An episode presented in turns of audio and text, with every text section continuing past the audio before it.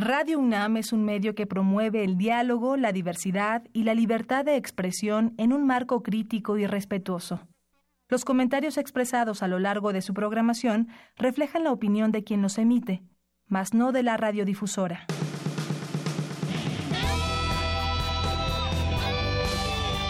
Prisma RU. Relatamos al mundo.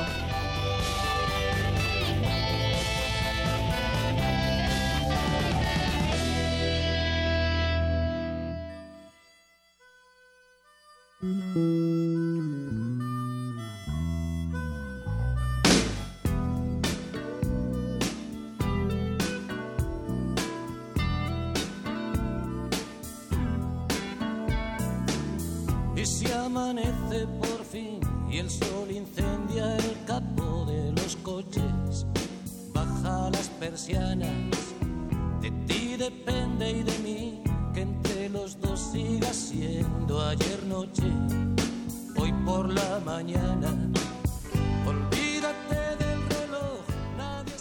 buenas tardes, bienvenidos a este espacio de Prisma RU. Hoy arrancamos con Joaquín Sabina porque hoy cumple 69 años y aquí nos gusta mucho Joaquín Sabina, así que por eso arrancamos este día escuchando esta canción y si amanece por fin, una de las canciones que se incluyen en sus 17 discos de estudio, 5 en vivo, tres recopilatorios y además colaborado con distintos artistas cantando dúos. Aquí en México ha venido muchas veces Joaquín Sabina, ha estado con Joan Manuel Y con muchos otros artistas también.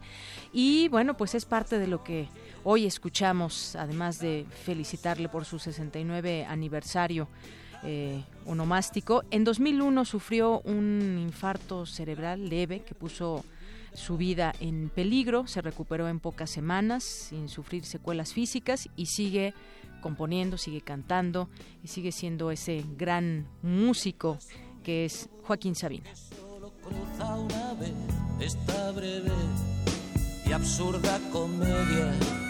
Y yo no soy Mickey Rourke, ni tú Kim Basinger, ni tengo nueve semanas y media.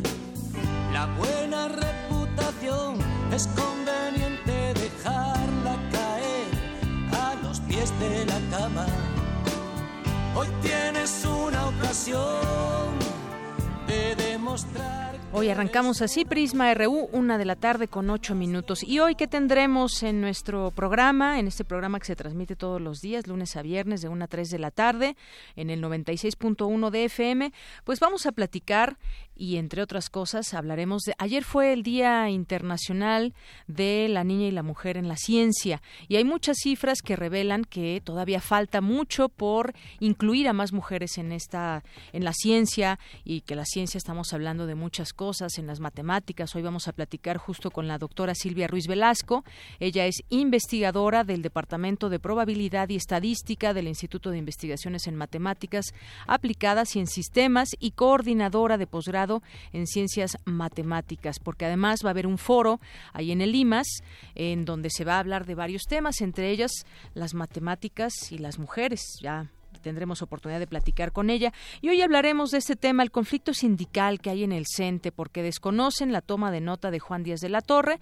Él ya llegó allá a Puerto Vallarta, donde de- a partir de hoy y hasta el próximo 14 de febrero se va a llevar a cabo pues su, su reunión para elegir o dar eh, de nueva cuenta el apoyo a Juan Díaz de la Torre. Así que vamos a platicar también de este tema, ya sé que eh, tengamos la oportunidad de hablar con alguien para platicar de, de esto o si no, pues vamos a ver qué hay en juego, qué hay en juego con respecto a este tema del Sindicato Nacional de Trabajadores de la Educación. Como sabemos, hay muchas cosas que se han movido y sobre todo está en marcha una reforma educativa con la cual muchos maestros que pertenecen a la CENTE, pero que además también pertenecen a la CENTE, pues están en desacuerdo. Platicaremos de este tema. Hoy es lunes también de Gaceta UNAM con Hugo Huitrón. Platicaremos más adelante. Lunes de cartografía con Otto Cázares. Más adelante tendremos la oportunidad de platicar con él, como todos los lunes, y con Monserrat Muñoz, que nos trae las actividades que hay aquí en Radio UNAM, en la sala Julián Carrillo. Y por supuesto, toda nuestra información universitaria, nacional e internacional. Quédese con nosotros aquí en el 96.1 de FM. Soy de Yanira Morán y Vamos ahora a nuestro resumen informativo. Relatamos al mundo.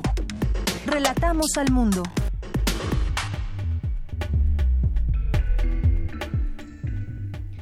Y en este lunes 12 de febrero de 2018, en los temas universitarios, el rector de la UNAM, Enrique Graue, dijo que México necesita mayor inversión en materia de cultura y también que es profundamente desigual. Tendremos la información con mi compañero Jorge Díaz más adelante. México no debe depender de la renegociación del Tratado de Libre Comercio de América del Norte, afirman expertos de la UNAM. Dulce García nos ampliará la información. Estudiantes de la Facultad de Arquitectura ganan los principales premios del cuarto concurso global 2017 Big Idea for Small. Mi compañera Cristina Godínez nos tendrá los detalles más adelante. La epilepsia afecta a 50 millones de personas a nivel mundial. En unos minutos, Cindy Pérez Ramírez con la información completa. En temas nacionales, este lunes inicia el periodo de intercampañas para el proceso electoral 2017-2018, que concluye el 29 de marzo. Los precandidatos no podrán convocar al voto. La Procuraduría General de la República formalizó una orden de aprehensión para extraditar a José María Guizar Valencia, alias el Z43, líder histórico de los Zetas un tribunal federal autorizó que Florence Cassé sea interrogada en calidad de testigo en el juicio en contra de los integrantes de la banda de secuestradores denominada Los Zodiaco. La Coordinadora Nacional de Trabajadores de la Educación protesta hoy en seis entidades del país. Esto en rechazo a la reforma educativa, el charrismo sindical, así lo nombraron, y por la defensa de los derechos del gremio magisterial. En su cierre de precampaña, el abanderado del PRI a la jefatura de gobierno de la Ciudad de México, Miquel Arriola, afirmó estar en contra de los matrimonios entre personas del mismo sexo, así como del uso recreativo de la marihuana. Dos agentes de investigación de la PGR fueron levantados por el cártel Jalisco Nueva Generación y obligados a grabar un video en el que se denuncian presuntos abusos en las operaciones antinarco del gobierno federal. El obispo de Saltillo, Raúl Vera López, denunció que iglesias de la diócesis que encabeza fueron víctimas de extorsiones telefónicas, una de ellas por una fuerte cantidad de dinero. La ordeña de ductos en Sinaloa ha disminuido las ventas de gasolineros durante el último año, por lo que empresarios del ramo solicitaron a Pemex el cierre del ducto de Guamúchil en Culiacán. En diferentes hechos, cinco personas fueron asesinadas ayer en el estado de Chihuahua. En temas de economía, durante 2017 el Servicio de Administración Tributaria triplicó el número de empresas fantasma identificadas, las cuales constituyen el mecanismo más empleado para el lavado de dinero en México. El precio de la gasolina magna alcanzó los 18.13 pesos por litro en la Ciudad de México, 13.3% más en comparación con enero de 2017. En temas internacionales, el vicepresidente de Estados Unidos, Mike Pence, aseguró que su país está dispuesto a iniciar conversaciones con Corea del Norte, las cuales serían lideradas en un principio por Corea del Sur. Irak necesita 88 mil millones de pesos para la reconstrucción de su nación después de tres años de guerra con el Estado Islámico. Hoy en la UNAM, qué hacer y a dónde ir. No te puedes perder el seminario Un vistazo a las topologías de redes de caminos con el doctor Darío Alatorre. La cita es esta tarde a las 16.30 horas en la sala 26 del Centro de Ciencias de la Complejidad. Hoy, a las 17 horas, se llevará a cabo la presentación de la revista Palabras Cruzadas, Analítica Ojo Caliente, con la presencia de los colaboradores Antonio Chávez, Verónica García, Ana Celia Chapa, entre otros. Invita el Seminario de Interlocutores Contemporáneos del Psicoanálisis. Acude al auditorio Dr. Luis Lara Tapia de la Facultad de Psicología. Corre, aún tienes tiempo. La Escuela Nacional Preparatoria se complace en invitarte al concierto de la Orquesta de Cámara. En su programa vespertino de este lunes presentarán Antología de la Marcha a las 18 horas en el auditorio Sonia Amelio.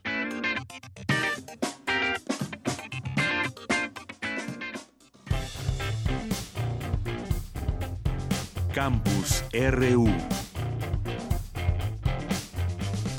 Una de la tarde con 16 minutos y entramos a nuestro campus RU en este día lunes 12 de febrero. Es necesario que México invierta más en cultura porque fomenta el desarrollo humano, no solamente por eso, sino también el crecimiento económico, es lo que dijo el rector de la UNAM, Enrique Graue, quien añadió que nuestro país nunca había sido tan desigual. Cuéntanos, Jorge, muy buenas tardes. ¿Cómo estás, eh, Deyanira? Muy buenas tardes. Y pues es una un diálogo, un argumento que se ha vuelto ya pan de todos los días el hecho de que no hay inversión ni en cultura, ni en tecnología, ni en ciencia en nuestro país.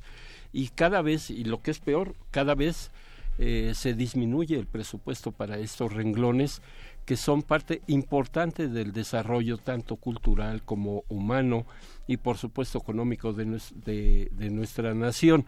El rector de la UNAM, Enrique Graue, afirmó que en 2016 el sector cultural aportó fíjate, el 3.3% del Producto Interno Bruto del país, mientras que en 2015 el gasto público en actividades culturales fue apenas del 0.15% del PIB, de acuerdo con la Comisión Especial para América Latina, la CEPAL. Por ello, dijo al inaugurar una muestra de, de cine, Michoacán en el cine, en el cinematógrafo del Chopo, el rector insistió en que se debe aumentar la inversión nacional en este sector, pues es menor a lo que destinan países como eh, Argentina, Brasil, Colombia y Bolivia. Eh, ante la secretaria de Cultura Federal del Gobierno Federal, María Cristina García Cepeda, y el gobernador de Michoacán, Silvano Aureoles, el rector se pronunció por estimular a la industria cinematográfica, pero habló de la inversión que debe llevarse a cabo en la cultura porque la cultura no solo propicia el desarrollo humano, sino es también un motor del crecimiento económico. Para darnos cuenta de lo importante que es la inversión en cultura, en el 2016 el sector cultural representó el 3.3% del Producto Interno Bruto del país. Y bueno, señaló que la UNAM mantendrá siempre su compromiso con la difusión de la cultura, que es una de sus misiones sustantivas. La cultura en México lamentablemente pasa a segundo término eh, por otro tipo de situaciones eh, políticas, sobre todo elecciones, todo lo que encierra la vida de este país, pero la cultura definitivamente es un renglón poco atendido y que hay que reactivarlo. Y también el rector de la UNAM, afirmó que en México de Yanira tenemos que buscar nuevos cursos de desarrollo que permitan la equidad social, pues nunca como ahora habíamos sido tan profundamente desiguales. Inauguró el seminario Cambio de Época América Latina frente a la hora de la desigualdad, avances, retrocesos y desafíos y aseveró que hoy el 1% de la población en el mundo concentra más del 50% de la riqueza, mientras que el 70% de los trabajadores del orbe posee menos del 3%. Eh, dijo que eh, México es el país con mayor desigualdad de las naciones que integran la OCDE, la Organización para la Cooperación y el Desarrollo Económicos.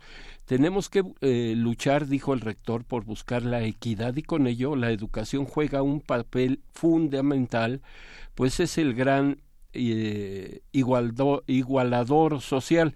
Ante Alicia Bárcena, secretaria ejecutiva de la Comisión Económica para América Latina y el Caribe, la CEPAL, destacó el valor de ese organismo que cumplirá 70 años de haber sido creado, pero aquí el dato importante, relevante de Yanira que dijo el rector, la UNAM siempre ha pugnado porque la desigualdad de nuestro país quede de lado, quede fuera. Y lamentablemente de todos los países de la OCDE, somos los que tenemos, eh, pues lamentablemente y no el muy honroso primer lugar, como con mayor desigualdad social, económica y política en nuestro eh, en todo el mundo eh, o al menos dentro de los países que integran la OCDE. Dos datos interesantes, la cultura, mayor inversión y la otra que somos Nunca como antes habíamos sido tan profundamente desiguales, dijo el rector de la UNAM de Yanira. Aparte de lo que surgió en, las últimas horas de la información del rector Enrique Graue. Gracias, Jorge. Pues sí, mucho tiene que ver ese tema de la cultura y también el tema educativo, que pues por ahí también esos índices que revelan que no tenemos los mejores niveles ni, ni por asomo y yo creo que pues ahí se tendrían que replantear muchas cosas. Sabemos que está en marcha una reforma educativa. Ahora vemos pues un sindicato también completamente dividido. Está ahí Juan Díaz de la Torre, que si le van a dar la toma de nota o no y muchas otras cosas que nos llevan también al tema social que decías, que es la desigualdad igualdad, también la educación que no llega de igual manera a todos los sitios en este país. Gracias, Jorge. Buenas tardes. Gracias a ti, Deyanira. Y continuamos, continuamos con más información, ahora con mi compañera Cindy Pérez Ramírez. La epilepsia es el tercer trastorno neurológico que afecta a 50 millones de personas en el mundo. Adelante, Cindy. Deyanira, te saludo con mucho gusto a ti y al auditorio de Prisma RU. De acuerdo con datos de la Secretaría de Salud, en México hay dos millones de personas con epilepsia. En la mayoría de los casos, el principal síntoma es la convulsión y se manifiesta con mayor frecuencia durante la infancia y en adultos mayores de 60 años. Con el fin de reflexionar acerca de esta enfermedad, se llevó a cabo el Día Púrpura en la Facultad de Medicina de la UNAM, en donde la jefa de la División de Investigación de esa entidad universitaria, la doctora doctora Rosalinda Guevara Guzmán explicó que se considera que una persona tiene epilepsia cuando presenta convulsiones espontáneas y que las causas más frecuentes son variadas desde accidentes vasculares, tumores hasta actividad alcohólica. El 70% de la epilepsia es de tipo idiopático, por lo tanto su origen es desconocido. En el caso de los niños se, asocia a eventos perinatales y en el caso del, del adulto lo más frecuente es que ocurra un accidente vascular cerebral. Se ha asociado a un eh, eh, incremento en la liberación de glutamato, lo cual es un neurotransmisor excitatorio. Entonces, al producirse en exceso, polariza las células en forma masiva y esta despolarización avanza e invade estructuras. A pesar de los fármacos que se han encontrado, el 70% puede ser controladas, pero el 30% no. Eso quiere decir que la epilepsia no tiene cura. Aquí en México una de las causas más frecuentes de la cisticercosis. La investigadora detalló que un 30% de los pacientes que tiene epilepsia no responde a medicamentos. Tenemos lo que se llama la epilepsia fármaco-resistente. ¿Cuál es el perfil del candidato que puede ser sometido a una cirugía, ya que los fármacos no pueden resolverle su problema? Hay pacientes que tienen 30 convulsiones diarias, lo cual eso impide un buen, una buena calidad de vida. Entonces decíamos, primero que no responda al tratamiento farmacológico durante dos años, que tenga una epilepsia facial o focal, es decir, el foco tiene que estar claramente determinado para poder tener acceso a él. Y generalmente este tipo de epilepsias ocurre en el lóbulo temporal o en el lóbulo frontal. El 90% se origina en estructuras mediovasales, el hipocampo, la amígdala, y aquí quiero señalar la corteza entorrinal. La corteza entorrinal está relacionada con funciones olfatorias y es la principal entrada al hipocampo, estructura que está relacionada con los procesos de aprendizaje y memoria. La del lóbulo frontal, que es la segunda causa de epilepsia, se caracteriza por tener crisis parciales o complejas, generalmente de tipo atónico, afecta a las funciones cognitivas, inicio súbito. Cabe señalar que esta enfermedad tiene consecuencias de tipo neurológico, mental, psicológico y social, por lo que es importante el diagnóstico y medicamento de forma personal. Hasta aquí mi reporte. Muy buenas tardes. Gracias, Cindy. Muy buenas tardes. Vamos ahora con mi compañera Virginia Sánchez, que nos tiene información que se dio a conocer por el movimiento por nuestros desaparecidos en México, así como el proceso de selección del próximo titular de la Comisión Nacional de Búsqueda. Vicky, buenas tardes. Comentábamos que este es un tema que duele profundamente, que en el país hay muchas eh, eh, desapariciones de jóvenes, de personas de todas las edades y que de pronto esto se ha vuelto una búsqueda incansable de muchos familiares hasta llegar a, fosas clandestinas y a encabezar muchos movimientos. Así es, ¿no? Más de 30.000 mil personas desaparecidas, de las que son denunciadas y imaginemos aquellas que no, aquellas familias que no se atreven a denunciar la desaparición de algún familiar, entonces estaríamos hablando que no sabemos, pero al menos más de 30 mil personas en este país están desaparecidas. Y bueno, precisamente tras la aprobación el pasado 16 de noviembre de la Ley General de Desaparición Forzada y de Particulares y la inminente designación del titular de la Comisión Nacional de Búsqueda el próximo 15 de febrero, el Movimiento por Nuestros Desaparecidos en México ofreció una conferencia de prensa en el Centro Nacional de Comunicación Social para manifestar la importancia de que el representante de dicha comisión cumpla con ciertas características, las cuales detalla María Isabel Cruz Bernal, integrante del movimiento. Para el movimiento por nuestros desaparecidos en México es de suma importancia tanto el proceso de designación de la persona titular de la Comisión Nacional de Búsqueda como las características que esperamos de quien ocupe este cargo de cara a esta compleja y dolorosa problemática. Características tales como tener una alta calidad moral, conocimiento profundo de la ley y sus mecanismos, pleno y efectivo reconocimiento del papel fundamental de las familias de personas desaparecidas en de búsqueda. Cuente con capacidades operativas adecuadas, así como determinación para enfrentar la impunidad y corrupción que atraviesan a las instituciones de nuestro país. Asimismo, enfatizaron que los familiares de personas desaparecidas deben ser el sujeto principal de este proceso y todos los familiares y colectivos deben ser tomados en cuenta a través de sus diversas formas de representación, de tal manera que ante la invitación hecha por la Subsecretaría de Derechos Humanos de la Secretaría de Gobernación para participar en un diálogo abierto este lunes con los cuatro candidatos para ocupar la titularidad de la Comisión Nacional de Búsqueda, el Movimiento por Nuestros Desaparecidos en México estableció tres condiciones necesarias para garantizar un diálogo de verdad, expresadas por Guillermo Gutiérrez, también integrante del movimiento. Es importante asegurar un espacio de diálogo con los candidatos de la Comisión Nacional de Búsqueda que garantice que los familiares conozcan el perfil de dichas personas, su idoneidad para asumir la responsabilidad de titulares. Para esto es indispensable asegurar que el encuentro entre las familias y los candidatos se desarrolle en un formato que garantice el tiempo suficiente para conocer la motivación personal para postularse al cargo, su comprensión y análisis de la problemática de la desaparición forzada en México y a grandes rasgos las principales estrategias para abordar dicha problemática desde un posible rol en la Comisión Nacional de Búsqueda de cada uno de los candidatos. Permita que las y los familiares desarrollen preguntas por escrito a cada uno de los candidatos y que estos puedan responder a las preocupaciones e inquietudes que los familiares expresen sobre la comisión y la búsqueda. 3. Aunado a lo anterior, la CEGOP debe explicitar de qué forma se utilizará la información emanada de dichas audiencias y hacer pública la deliberación, los criterios y su ponderación para la selección de una persona en particular.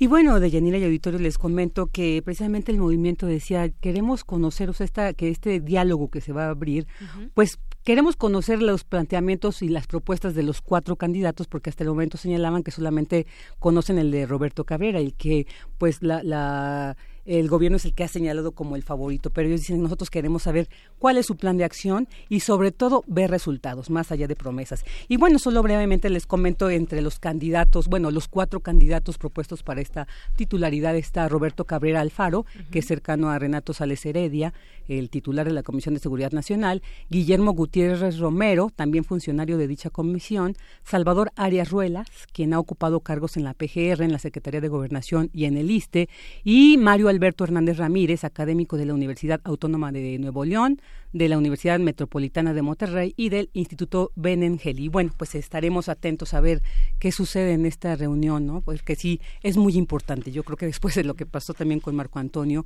pues sí nos hizo mucha, mucha mella esta situación de las desapariciones forzadas en nuestro país. Claro, es una comisión que, que es muy difícil, es muy difícil de llevar porque tienen que trabajar de la mano con todas estas personas que están con ese dolor a cuestas que muchas de ellas no han encontrado a, sus familiares, algunos los van encontrando poco a poco en alguna fosa clandestina o con el poco apoyo, hay que decirlo desafortunadamente, de las autoridades, pero sin duda es un, cargo muy difícil porque tiene que haber muchas formas o tienen que encontrar muchos caminos para llegar a esas personas desaparecidas. Así es, y pues eh, ojalá, y digo, el mismo movimiento fue quien pues redactó y estableció esta ley. Bueno, es por eso mismo que ellos dicen, hemos sido antropólogos, forenses, peritos en la búsqueda. Entonces ahora lo que se requiere pues es este apoyo institucional y que esperemos que ahora sí sea verdadero. Claro, tema de las desapariciones en México. Muchas gracias, Vicky. Gracias, buenas Muy tardes. buenas tardes.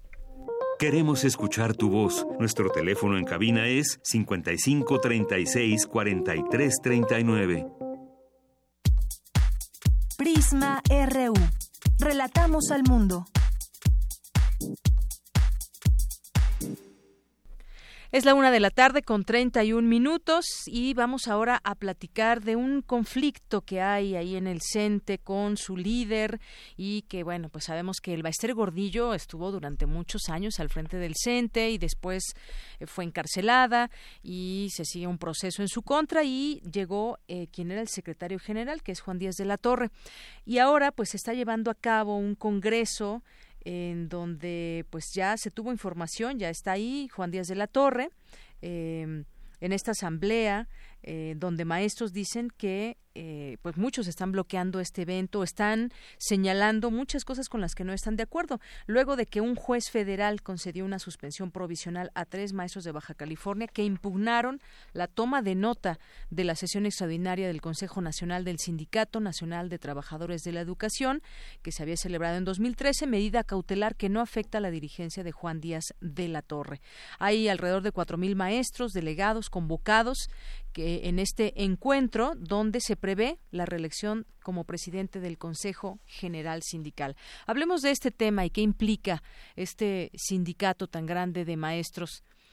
Antes, antes vamos a platicar con la doctora María Shelwansi, académica de la Facultad de Ciencias Políticas y Sociales de la UNAM que es de este conflicto, justamente sí, es del conflicto de, del, del CENTE que estaba yo explicando antes vamos a ir con la doctora Silvia Ruiz Velasco, investigadora del Departamento de Probabilidad y Estadística del Instituto de Investigaciones en Matemáticas Aplicadas y en Sistemas y coordinadora de posgrado en Ciencias Matemáticas. Aquí ya me estaba pasando al otro tema, eh, doctora, pero ya le doy la bienvenida porque ayer fue un día importante para la ciencia, para las mujeres que pues están sumergidas en este tema de la ciencia. Así que le damos la bienvenida a este espacio, además de que desde Lima habrá un evento próximo que es el miércoles 13 de febrero ahí en el auditorio de Limas. ¿Qué tal, doctora? Bienvenida a este espacio. Muy buenas tardes. Muy buenas tardes y nada más es martes 13, es el día de mañana.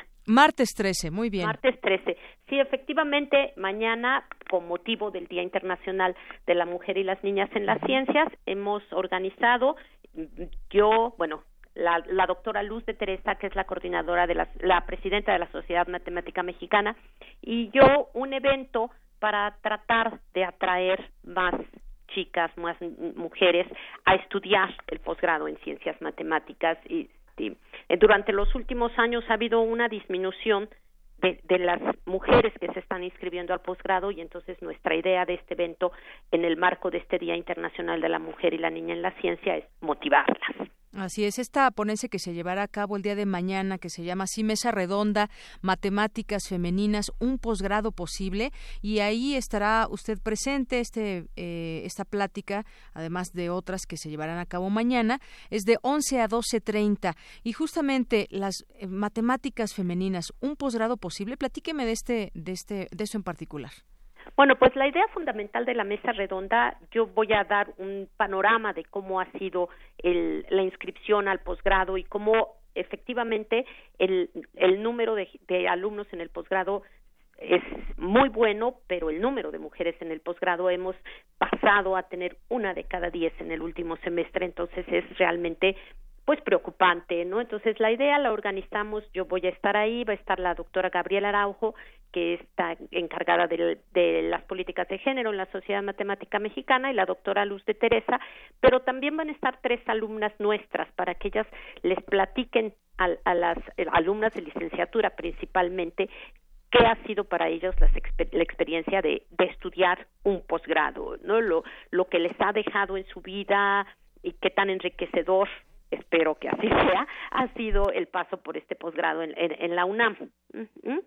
Así es, doctora. Y también en este caso yo veía y esta, este fin de semana que justamente se recuerda este día, de acuerdo con la Organización de las Naciones Unidas, menos del 18% de la población mundial femenil estudia alguna carrera científica, mientras que en México, según el Sistema Nacional de Investigadores, el SNI, solo 36% de sus integrantes son mujeres. Pocas se dedican a la, a la ciencia, 29%, algunos otros dicen eh, 30, 30, 29% de investigadoras en el mundo dedicadas a la ciencia. Pues es una es una cifra que nos debe hacer pensar qué está pasando en este sentido, porque cómo o cómo le hacemos para que mucho más mujeres puedan involucrarse en la ciencia. Son distintos factores, doctora.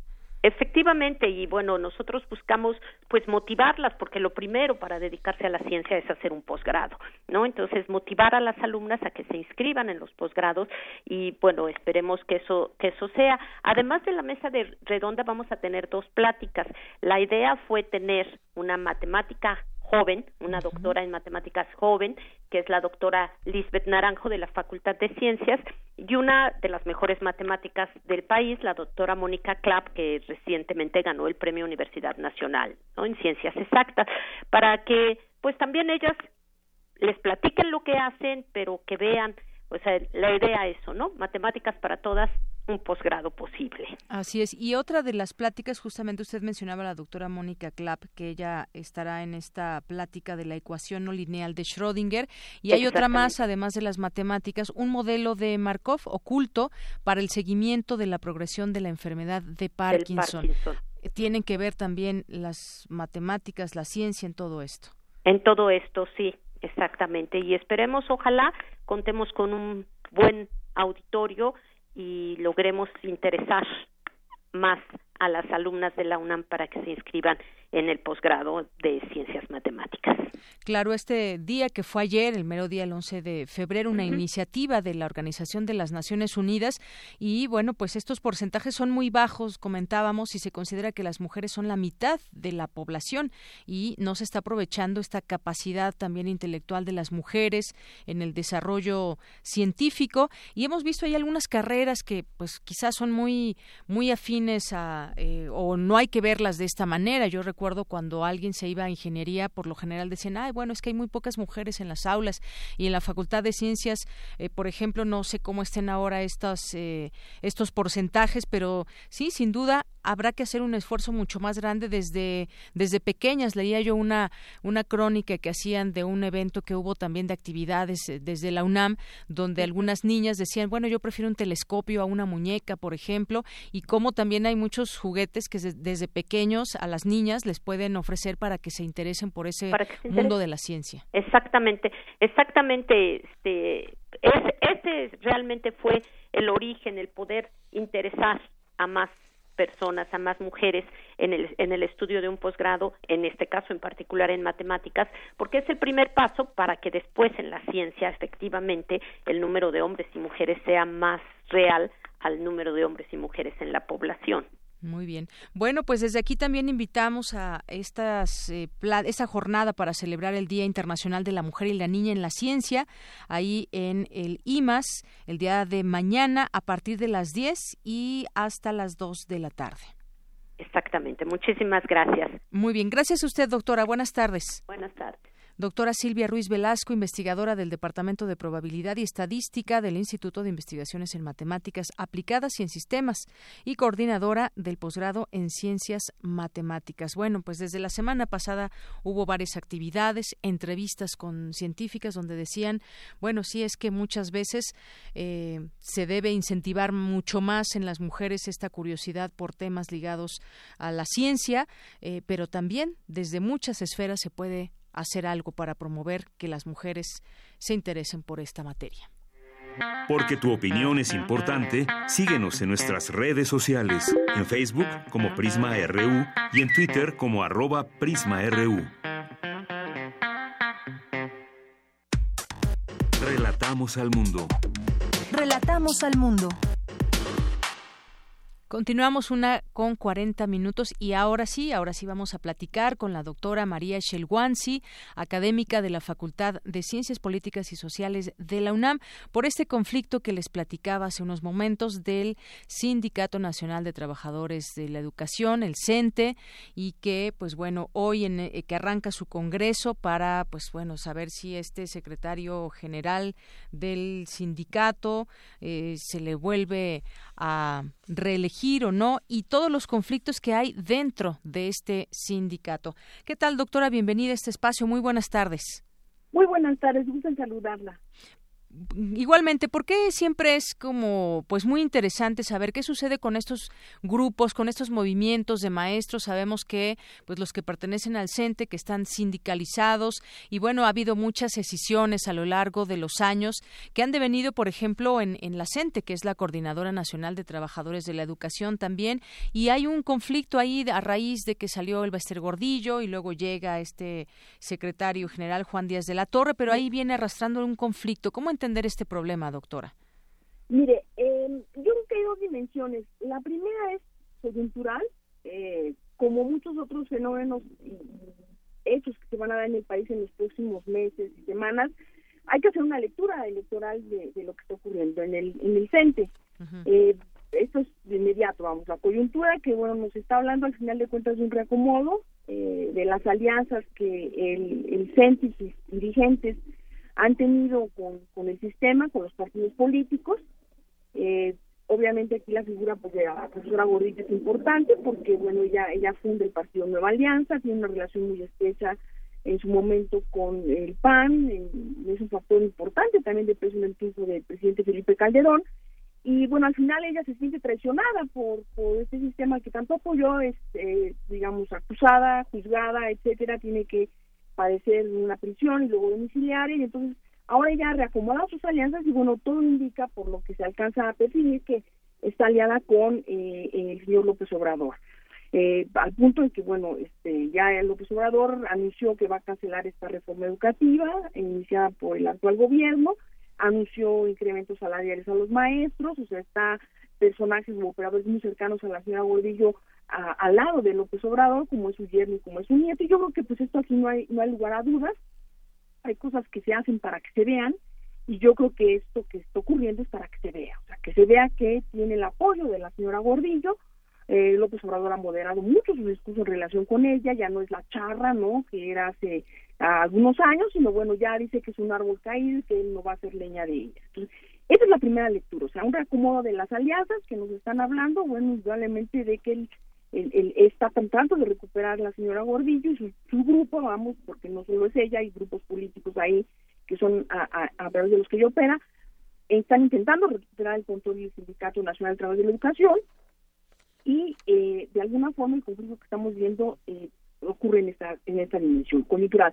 La otra es mucho más compleja que yo le comentaba que quedó en dos planos, el coyuntural que es este que acabo de mencionar, y el otro sería el estructural, que es, bueno, el, el CENTE como un viejo sindicato corporativo eh, que al final de cuentas está sujeto al vaivén pues, de estas alianzas y de estos eh, arreglos entre grupos de poder, eventualmente a través de partidos políticos, eventualmente a través de caudillos o caciques que lo han caracterizado a lo largo de su historia, y que al final pues lo ponen en, en esta tesitura de convertirse en un factor importante en eh, el momento electoral que estamos viviendo hay que verlo como el centro de sindicato corporativo. Con esto que quiero decir, lo primero que quiero decir es que, en primer lugar, los profesores, los profesores de base, el profesor que está dando cotidianamente sus clases frente a grupo, en primaria, en secundaria, pues están completamente ajenos a este conflicto.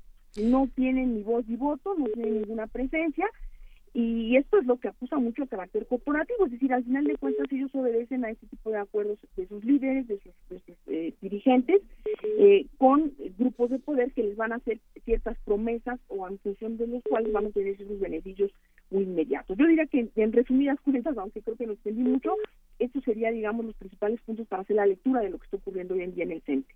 Y, una lectura bastante fuerte ese tema, por ejemplo, la lectura electoral que usted da. Siempre el sindicato ha sido como un brazo ejecutor en muchos, en, en muchas eh, formas y en muchos momentos, como usted mencionaba, estuvo en algún momento del lado del PAN, del lado del PRI, tradicionalmente, este, toda esta estructura siempre ha estado del sindicato al lado del PRI, por eso se les llama como el sindicato y demás. Usted en esta lectura electoral, digo, sé que muchos no estarán de acuerdo con este tema de, de que el Baester Gordillo estaría pactando con López Obrador de alguna manera, muchos no estarían de acuerdo. Sabemos eh, la participación de, del nieto del Baester Gordillo ahora en lo que vendrá a ser ahora la campaña de, de López Obrador y bueno, pues es una es una lectura bastante bastante fuerte, pero quizás pueda ser real o no, no lo sabemos, pero es una lectura que se puede dar a todo esto.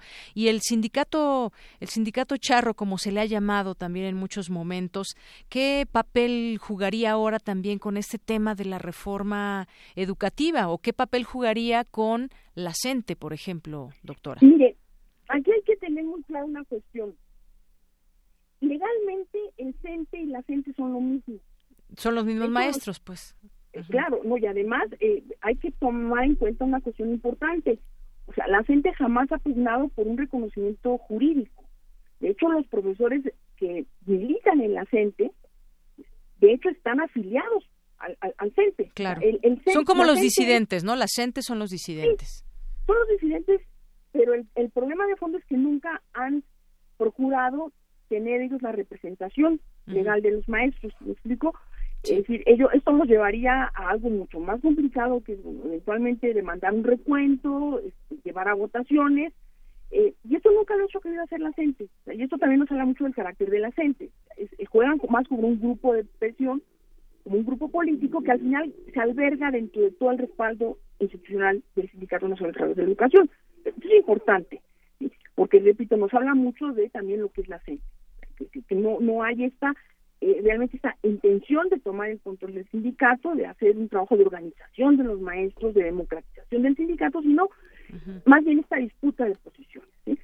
Entonces, eso es lo primero que hay que dejar claro. Lo segundo que me parece importante es esta coyuntura de la reforma educativa, porque aquí yo sé que a muchas personas no les va a gustar lo que digo, pero yo lo fundamento en un análisis académico muy serio. A ver, díganos. Aquí lo que está jugando, aquí lo que está jugando en el caso del conflicto y de poner en la mesa la revisión o eventualmente la regresión de la reforma educativa y echarla para atrás, pues es al final de cuentas hacer alianza con algunos de los grupos más conservadores del magisterio, tanto en la CENTE como en el CENTE, porque por una razón, lo que nadie ha analizado, y esto yo lo he seguido desde el punto de vista académico eh, de manera muy rigurosa, es que al final de cuentas una muy buena parte de los profesores que se están oponiendo a esta llamada reforma educativa, que no es sino una reforma más bien de carácter laboral, no tanto educativa, no es tanto de contenido, sino es más bien en cuanto a arrebatarle al, sindicato el control que ha tenido todavía de eh, las plazas y todo ese tipo de cuestiones,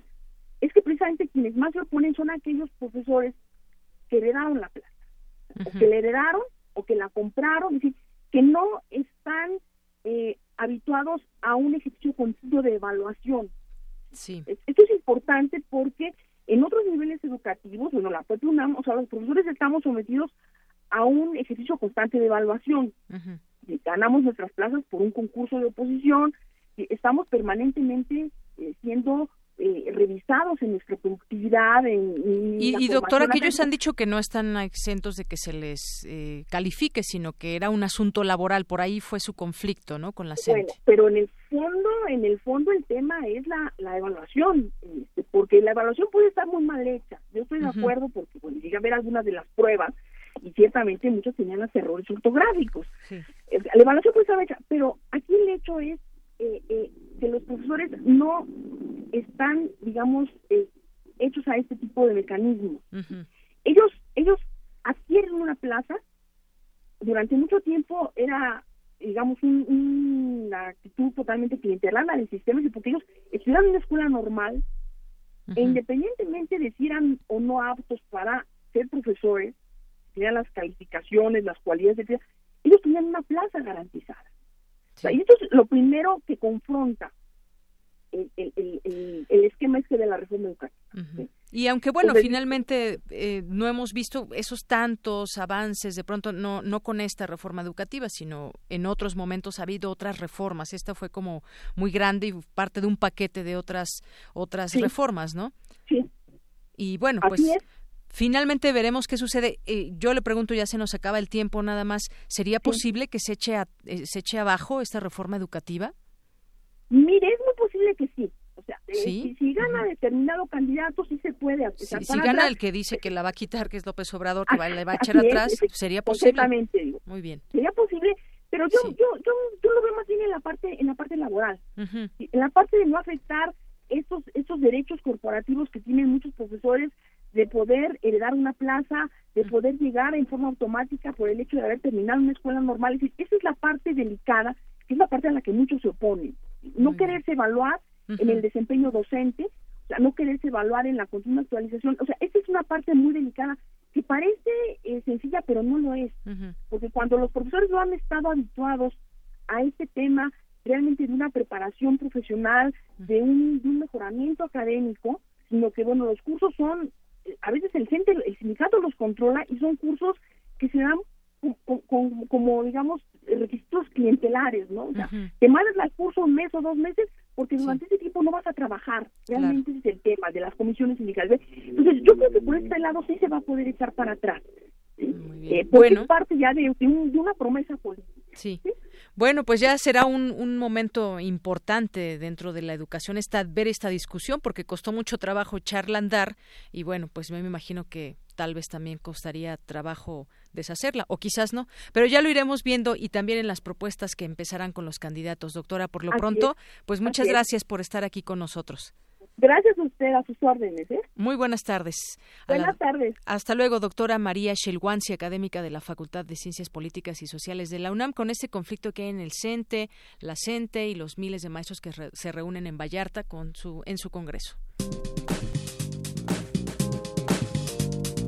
Cultura RU.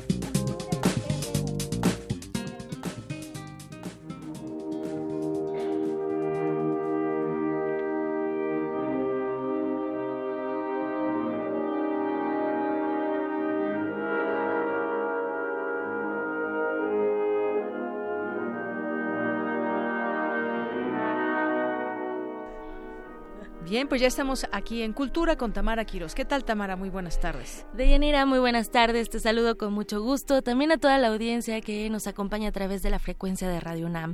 Qué maravilloso es iniciar la semana con este tipo de música, ¿no? Muy bonita música.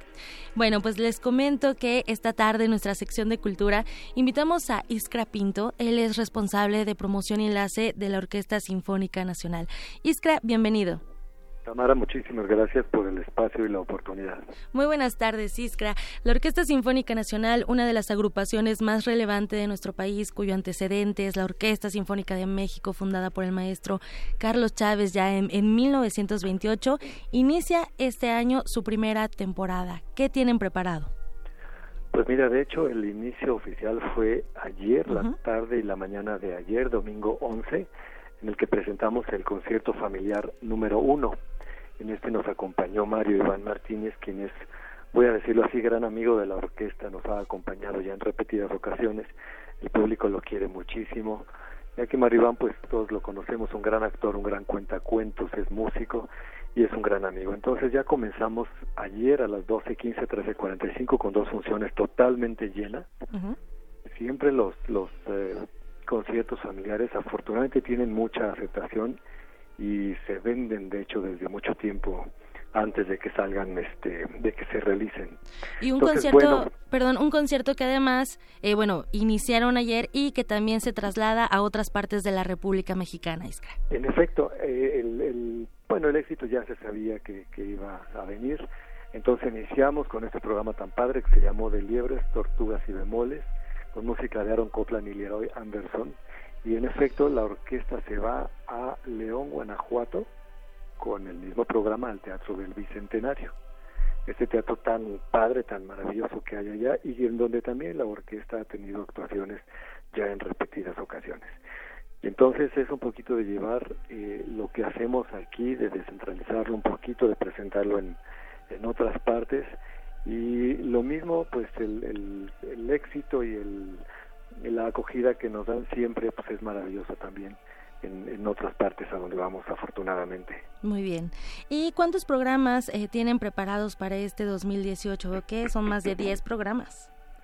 Mira, sí, generalmente, bueno, la orquesta tiene dos temporadas al año. La primera termina en julio y justo nuestro último concierto vendrá el 29 de junio, que es un viernes, y el domingo primero de julio va a ser el concierto número 16, o sea, tenemos 15 porque ya hubo una oportunidades de venir al Palacio de Bellas Artes a escucharnos, que, que, venga todo el mundo porque tenemos programas muy padres. Después la orquesta entra en el receso de verano y eh, para regresar en septiembre con la segunda temporada, la cual termina en diciembre, generalmente con un concierto navideño.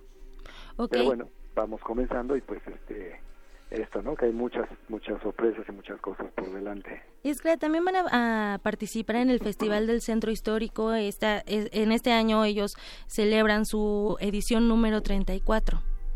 Fíjate que creo que sí, muchísimas este, festejos de muchísimas instancias, afortunadamente, porque en efecto el siguiente concierto que da la orquesta después de después del el que da en León, Guanajuato, eh, sería nuestro programa número uno aquí en la Ciudad de México y después en efecto se presenta dentro del Festival del Centro Histórico.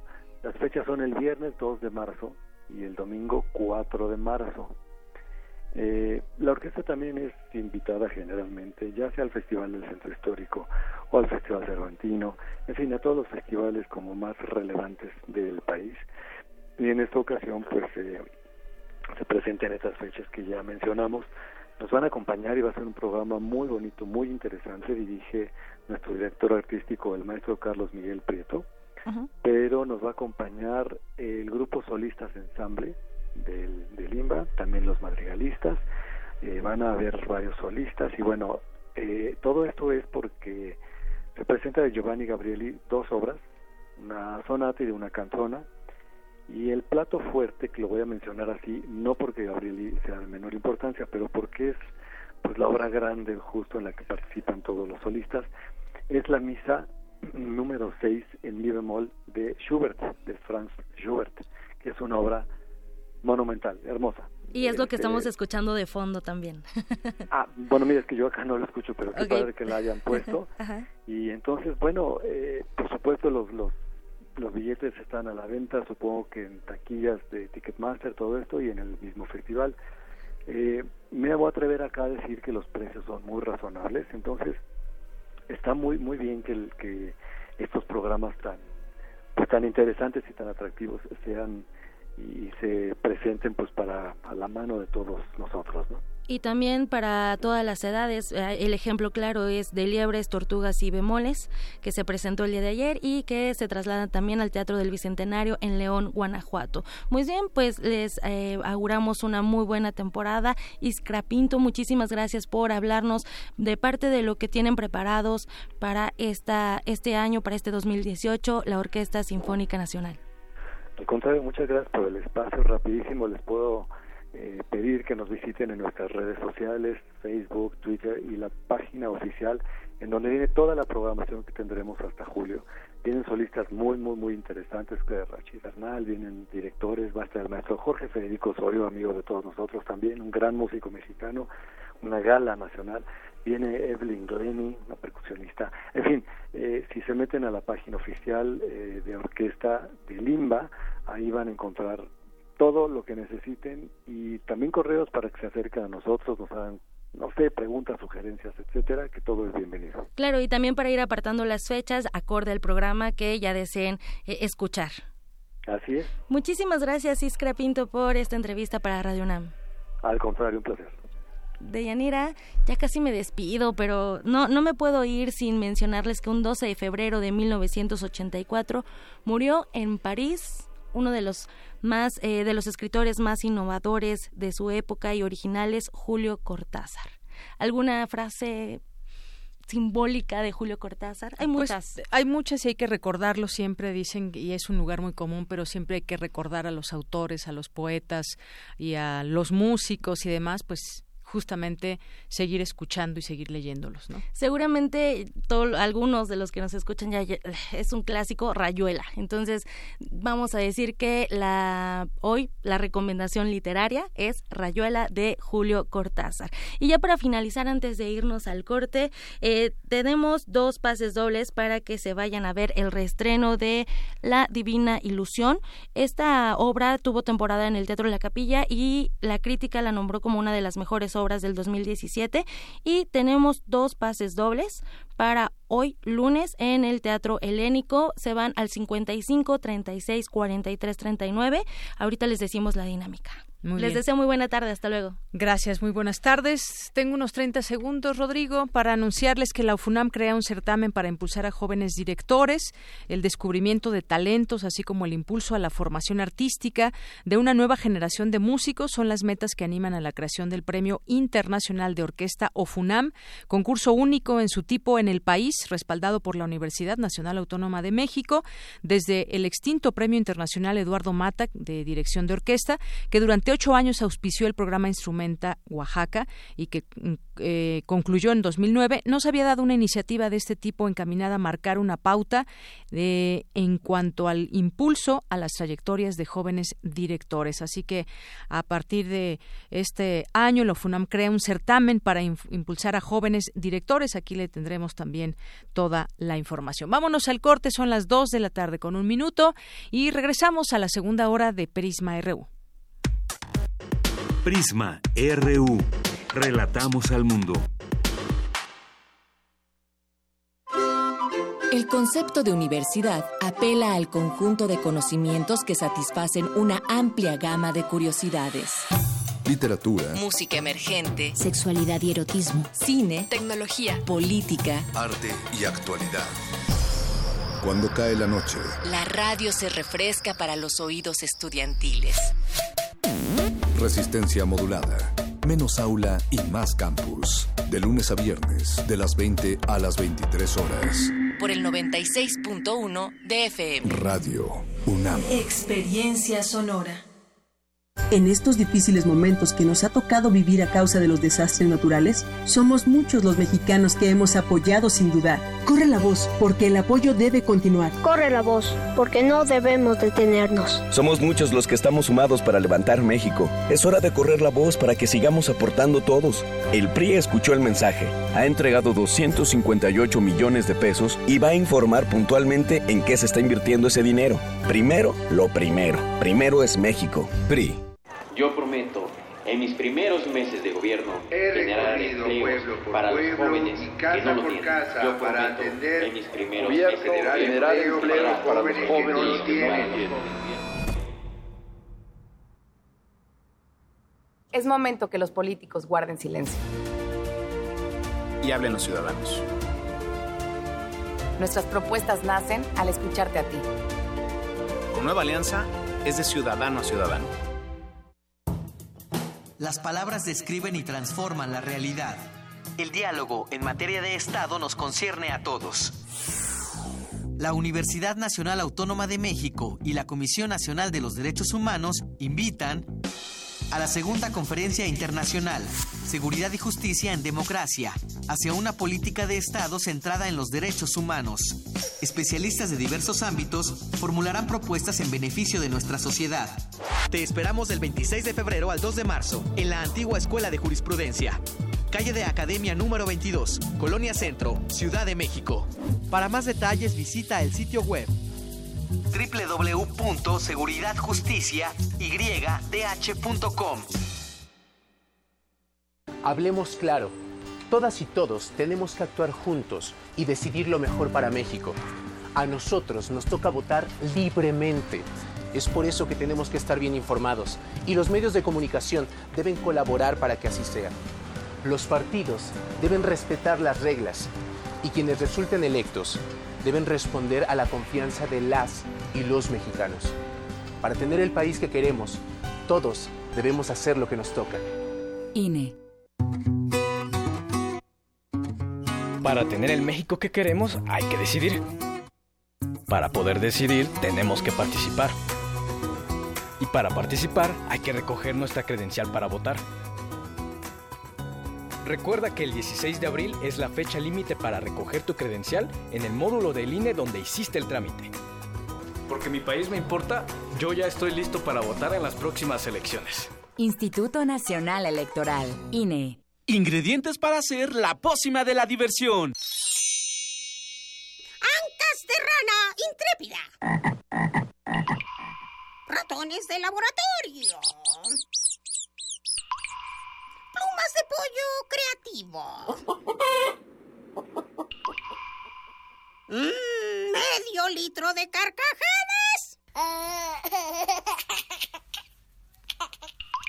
Y listo.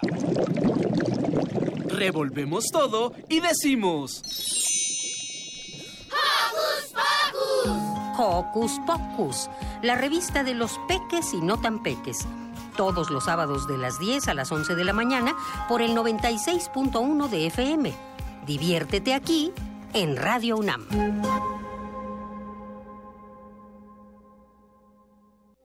Queremos escuchar tu voz. Nuestro teléfono en cabina es 55 36 43 39. Relatamos al mundo. Relatamos al mundo. Mañana en la UNAM, ¿qué hacer y a dónde ir?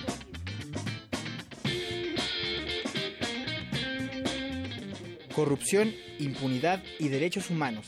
Es el nombre de la conferencia magistral que ofrecerá mañana martes la Premio Nobel de la Paz 1992 Rigoberta Menchú. Si quieres escucharla, acude al auditorio Jaime Litvak King del Instituto de Investigaciones Antropológicas de la UNAM a las 11 horas. Como parte del décimo Seminario de Estudios Literarios del Siglo de Oro, tradición clásica en el mundo hispánico, este 13 de febrero a las 17 horas en la sala de juntas del Centro de Estudios Clásicos del Instituto de Investigaciones Filológicas se llevará a cabo la conferencia El concepto de agudeza en Peregrini, Payavicinio y Tesauro, a cargo de Raquel Barragán Aroche. A la Facultad de Filosofía y Letras le interesa mucho que asistas a la conferencia que impartirá Ernesto Sánchez Barragán, El baño de la diosa en la épica griega, bullerismo masculino o coquetería femenina. Mañana a las 12 horas en el Salón de Actos. Continuamos aquí en Prisma RU, 2 de la tarde con 7 minutos. Gracias a las personas que nos llaman, que nos escriben, que nos sintonizan en el 96.1 de FM y en www.radio.unam.mx. Le mandamos muchos saludos a Ana Miriam, a El Cerco Iquetecuani, Teatro Sin Paredes, a José Luis Sánchez, que también nos aquí nos pone una nota de proceso los nuevos clanes petroleros listos para el saqueo.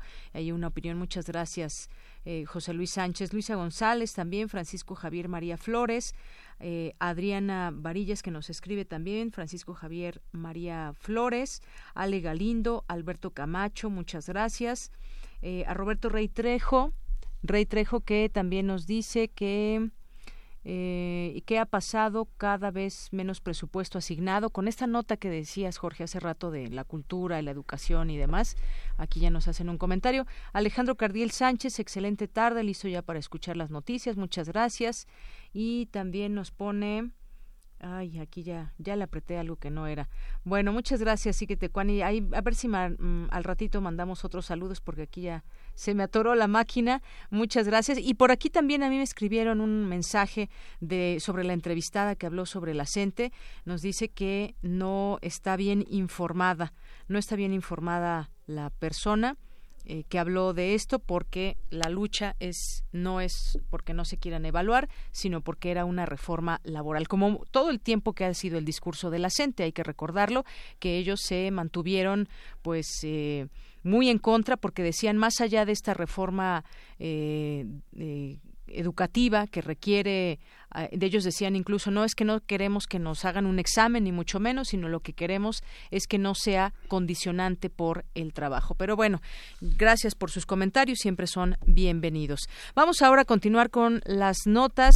El director del Instituto de Investigaciones Jurídicas de la UNAM Pedro Salazar advirtió que desde 2008 el crecimiento del número de leyes e instituciones que las regulan ha sido esquizofrénico. Cuéntanos, Jorge. Buenas tardes otra vez. Deyanira, nuevamente buenas tardes. Efectivamente, y Pedro Salazar se refiere a todas estas reformas de tipo jurídico que se han presentado desde 2008, antes de la del el ingreso de Enrique Peña a la presidencia, estamos hablando desde eh, Vicente Fox, Felipe Calderón, en donde los juicios orales, el sistema de, de derechos humanos, todo esto han sido propias decisiones propias de un sistema jurídico democrático, así lo califica Pedro Salazar.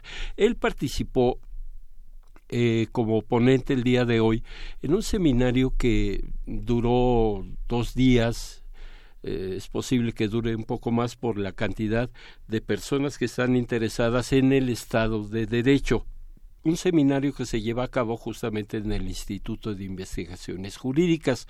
Sin embargo, hay un sistema de o un estado de derecho autoritario y él habló desde esta denominada la guerra contra la delincuencia organizada que puso al ejército en las calles, desde los últimos dos años de Vicente Fox, todo el sexenio de Felipe Calderón, y que ahora retoma o retomó el, actual presidente de la República. Escuchemos parte de lo que dijo Pedro Salazar en torno a este crecimiento, mm, si no desmedido, sí esquizofrénico y que fue un parteaguas eh, este tipo de reformas constitucionales y sobre todo en materia jurídica.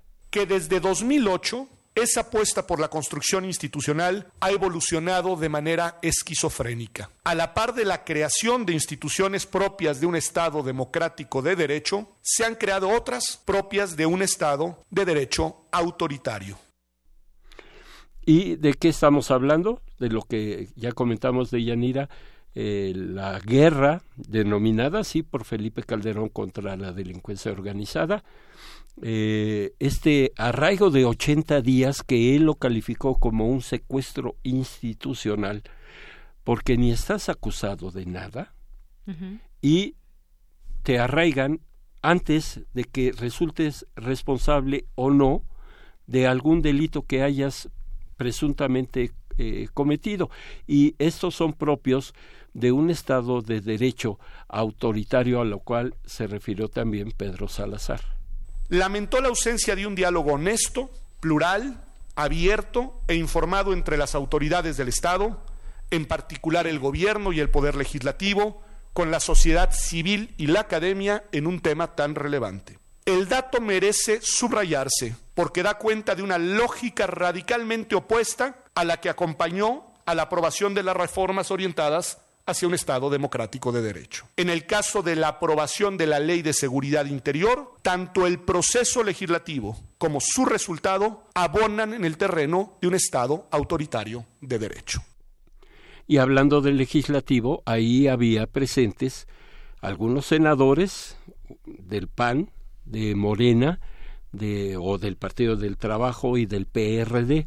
Estamos hablando de Alejandro Encinas, Manuel Bartlett, y también la senadora del Partido Acción Nacional, Marcela Torres Peinbert.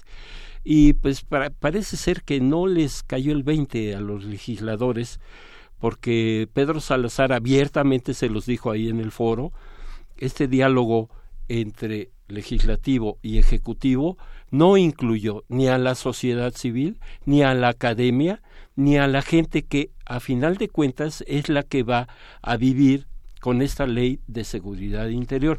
Así se refirió Marcela Torres, senadora de Acción Nacional, a este comentario que hizo el, director de jurídicas de la UNAM.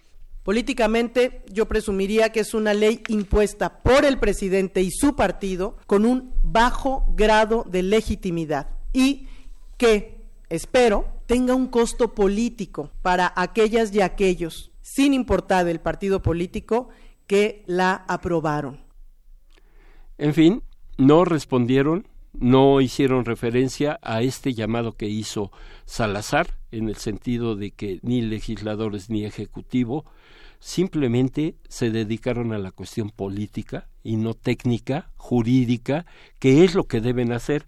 Y para ello, los únicos que tomaron en cuenta tanto a la academia como a la sociedad fue la Comisión Nacional de los Derechos Humanos, nadie más. Entonces, pues eh, como que este comentario de Pedro Salazar simplemente se hicieron tantito de lado, lo dejaron pasar y pues quién quién fue el culpable, quién aprobó, quién no aprobó, pues quién sabe, ¿no? Nosotros estamos en la política y nosotros estamos para el próximo hueso que nos vayan a dar o lo que sea, menos este tipo de situaciones que atienden a las necesidades de todo el pueblo. Claro.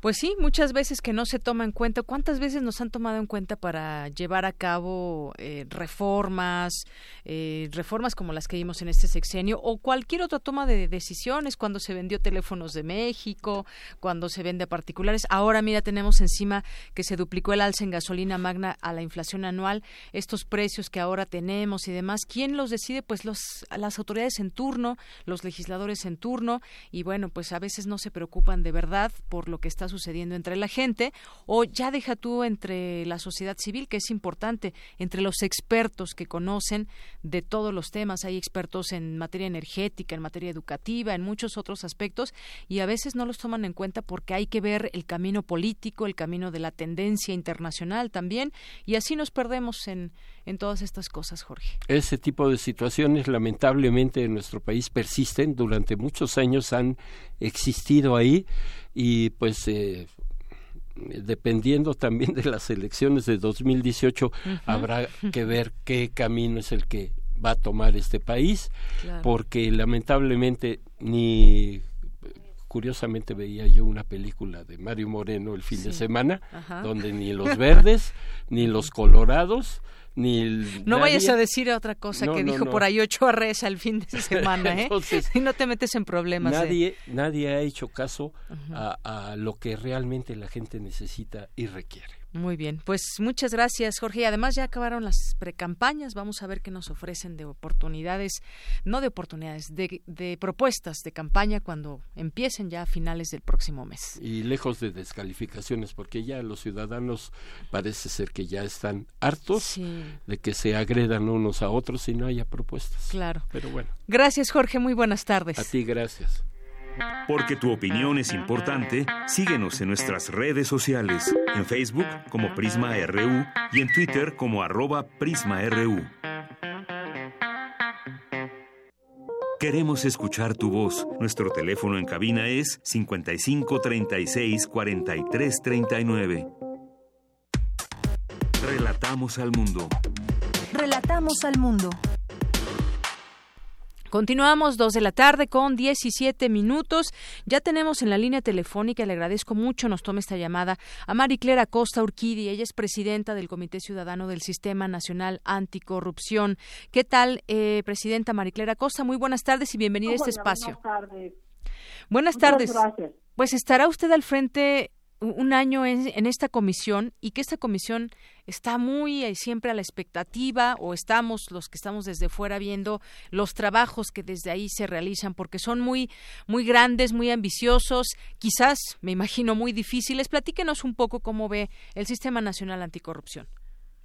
Bueno, yo lo veo como un sistema que tiene una gran potencialidad, pero que todavía está apenas empezando realmente el sistema empezó a funcionar a mediados de julio del año pasado y además está incompleto todavía. Ya lo hemos dicho, le faltan piezas fundamentales, le falta el sistema anticorrupción, le faltan los 18 magistrados de una sala especializada del Tribunal de Justicia Administrativa y ahora también le falta al auditor superior de la federación, porque el auditor superior terminó su periodo y no ha sido nombrado su reemplazo. Sin embargo, bueno, seguimos trabajando eh, porque yo creo que yo algo que siempre digo y lo voy a repetir, no tenemos que esperar soluciones mágicas al problema de la corrupción eh, solamente por el hecho de que ya existe un sistema nacional de anticorrupción. No, el Sistema Nacional Anticorrupción está enfrentando muchas resistencias. Está enfrentando resistencias de parte de quienes no han hecho los nombramientos que hay que hacer. Está enfrentando resistencias por parte de la ciudadanía que tiene expectativas muy altas cuando no se cumplen esas expectativas, pues inmediatamente nos decepcionamos, pues ¿por qué? Pues porque, porque estamos ya acostumbrados a que se nos hagan promesas que no se cumplen. y, y además porque la corrupción es un tema sistémico y el Sistema Nacional Anticorrupción fue diseñado justamente para atacar las causas de la corrupción, no solamente los casos de la corrupción. Y finalmente porque todos somos parte del problema, también los ciudadanos somos parte del problema. Sí. Porque también incurrimos en actos de corrupción. Entonces es, es una tarea muy grande. Eh, yo estoy muy optimista. Tampoco vamos a resolver el problema de la corrupción en, en, unos cuantos meses. Pero yo creo que la fortaleza del sistema está en que es la, la única institución eh, o el único sistema que tiene incorporada a la ciudadanía. Entonces me parece que el gran reto es vincular al Comité de Participación Ciudadana, el Sistema Nacional de Anticorrupción, con la ciudadanía. Y porque solamente así vamos realmente a poder cambiar pues algo que está tan arraigado que, a veces ni siquiera nos damos cuenta de que somos parte de eso. Claro, en algún momento hasta, bueno, por ahí fue muy criticada esta eh, eh, la frase del presidente de que hasta era cultural. Sin embargo, como usted dice, atacar las causas de la corrupción y dentro de este sistema nacional anticorrupción es como, eh, como irle amarrando las manos a aquellos eh, corruptos a través de a través de leyes que tendrán a las cuales que responder como funcionarios públicos, por ejemplo. ¿Cómo es que se va a ir atacando ya en los hechos este tema de corrupción?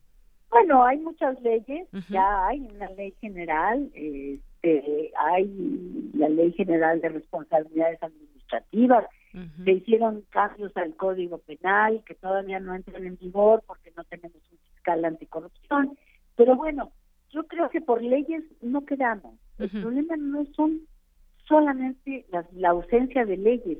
Creo que en México tenemos muchas leyes y muchas veces muy buenas leyes que no se aplican. Y el, yo creo que el gran reto del Sistema Nacional Anticorrupción y de la ciudadanía es lograr que estas leyes se apliquen. Claro. Sí, es una lucha que tendremos que dar todos, desde todas las trincheras. Y es que de pronto ve uno, efectivamente, sí existen leyes y hay, pues, en la administración pública muchos caminos a seguir cuando se trata de dinero, cuando llegan presupuestos millonarios a cada uno de los estados, por poner un ejemplo, a la federación y demás. Y tenemos todavía casos como los exgobernadores que se pueden robar mucho dinero, algunos de ellos ya están en la cárcel, pero ha sido algo, algo cotidiano y de, de pronto nos preguntamos justamente, ¿existen ya las leyes? ¿Por qué no se respetan? Y entonces se vuelve un trabajo pues como mucho más complejo en donde como usted bien dice la ciudadanía tenemos también mucho que hacer. Desde esa mordida al, al, policía pues diremos bueno pues es que yo le di 200 pesos no los millones que se está se robó Duarte cualquiera de los Duarte pero de cualquier manera pues es corrupción así es así es desgraciadamente. Eh, y entonces bueno pues es es un tema que afortunadamente ya está como en el centro de la agenda pública. Tenemos una gran oportunidad ahora, que es precisamente todas las campañas electorales que va a haber. yo hago un llamado a la ciudadanía para que enfrente a los candidatos con el tema de la corrupción y le, le exija cuenta, porque todos los candidatos van a hablar del tema, van a proponer sus soluciones, yo creo que ahí la ciudadanía se tiene que involucrar y decir, bueno, ¿qué tan viables son esas soluciones? ¿Qué tanto se van a aplicar? ¿Qué tan, tan qué, tanto realmente van a afectar lo que yo estoy viviendo cotidianamente? Creo que es una oportunidad importante. Hay una oportunidad importante. Y aquí la pregunta sería, y además agradezco que usted sea muy, muy realista, no se va a acabar la, la, corrupción, pero podemos ir por, poniendo candados y de aquí a lo mejor a un año a un año se pueden tener quizás buenas cifras o buena expectativa para quien dé continuidad a esos trabajos. Exactamente, Eso, de eso se trata. Se trata de que entre todos, digamos, iniciemos y sostengamos un proceso de cambio que va, a, va a tomar su tiempo, pero que, va a ir generando, que va a ir generando resultados. Yo lo veo. Eh, yo veo, por ejemplo, ahora el caso de Chihuahua. Bueno, pues se logró un resultado, ¿no es así? Con presión, un poco de presión social quizás, pero se logró social, investigación, eh, una serie de factores, pero se logró. Bueno, vamos a ver ahora qué sucede. Y así sucesivamente. Muy bien. Bueno, pues ahí está es muy bueno que nos hable con, con, la verdad, ser realistas, que es un tema difícil, muy difícil de atacar, pero que pueden sentarse bases de aquí en el futuro. Y como usted bien dice también, ya veremos qué nos proponen los candidatos en su momento con este tema de corrupción, cómo acabar con ella, porque también tienen en sus manos una gran responsabilidad y más quien llegue a ser el gobernador, el, el presidente, o el cargo que tenga. Así es. Pues muchas gracias, Mariclera Costa. Gracias, muchas gracias a ustedes. Un placer. Igualmente, hasta luego. Mariclera Costa, eh, Urquidi es presidenta del Comité Ciudadano del Sistema Nacional Anticorrupción. Y en este tema también de un poco en las reflexiones, ahora que acaban las, las precampañas y que habrá un periodo también de, de, silencio, de veda electoral, pues eh, vamos a seguir platicando de estos temas. Ahora, y aparecen muchas informaciones, de pronto en ese tema de la corrupción, con lo, el escenario que tenemos priista ligado a exgobernadores de distintos estados, se habla, bueno, pues es que José Antonio Mide estaba en Hacienda cuando sucedieron muchas cosas, el tema de las empresas fantasma y todo este asunto, y cómo no, cómo no se puede dar cuenta desde una instancia federal así eh, hemos hablado de este tema, incluso quien hizo un libro al respecto, aquí estuvimos platicando con Arturo Ángel, cuáles fueron esos caminos para que se hicieran esas empresas fantasma y llegáramos a, conocer toda esta trama de corrupción que fue toda una red en el caso de en el caso de Veracruz, pero bueno, hay cada estado o otros estados que también han tenido ahí sus asuntos de dinero y de corrupción. Porque tu opinión es importante, síguenos en nuestras redes sociales, en Facebook como Prisma RU y en Twitter como arroba PrismaRU. Queremos escuchar tu voz. Nuestro teléfono en cabina es 55 36 43 39. Bien, continuamos aquí en Prisma RU. Hace rato no terminábamos de mandar estos saludos en redes sociales, que también a Lu, a Galanazo de Barrio, muchas gracias, a, también a Francisco Javier, nos dice el Sargui y mientras tanto la reclusa y pone a Elvester riéndose, muchas gracias. La cultura y la tecnología son pilares importantes en un país y aquí se ha dejado a un lado. Ojalá se invierta más en estas dos áreas, nos dice Francisco Javier. Muchas gracias a José Luis León, que también nos escucha, eh, y pues a todas las personas que se sumen. Magdalena González también, muchas gracias. nuestras redes sociales, arroba Prisma RU y Prisma RU en Facebook. Vamos, mujer que toma café también, muchos saludos. Vamos a continuar con Cindy Pérez Ramírez. Los efectos negativos del cambio climático en la siembra de maíz serán hacia el año 2050 y solo tres razas de esta planta se verán favorecidas. Cuéntanos, Cindy. Deyanira, muy buenas tardes. A ti y al auditorio de Prisma RU. México es el cuarto productor mundial de maíz y se siembra en el 77% del territorio nacional. Sin embargo, como otros cultivos, se verá afectado por el cambio climático, cuyo impacto será diferente en las 59 razas que aquí se cultivan. De acuerdo con Carolina Ureta Sánchez, quien realiza una estancia postdoctoral en el Instituto de Ecología de la UNAM, en general, las que tienen distribuciones más extendidas serán las menos afectadas, así como los maíces que se ubican en los sitios del país con más riqueza de razas, en Chiapas, Oaxaca y Jalisco, serán los menos vulnerables al cambio climático. En 2030, cuatro de las 47 razas evaluadas muestran incrementos en su área de distribución potencial. O sea, no todas mostraron decrementos, pero sí la mayoría.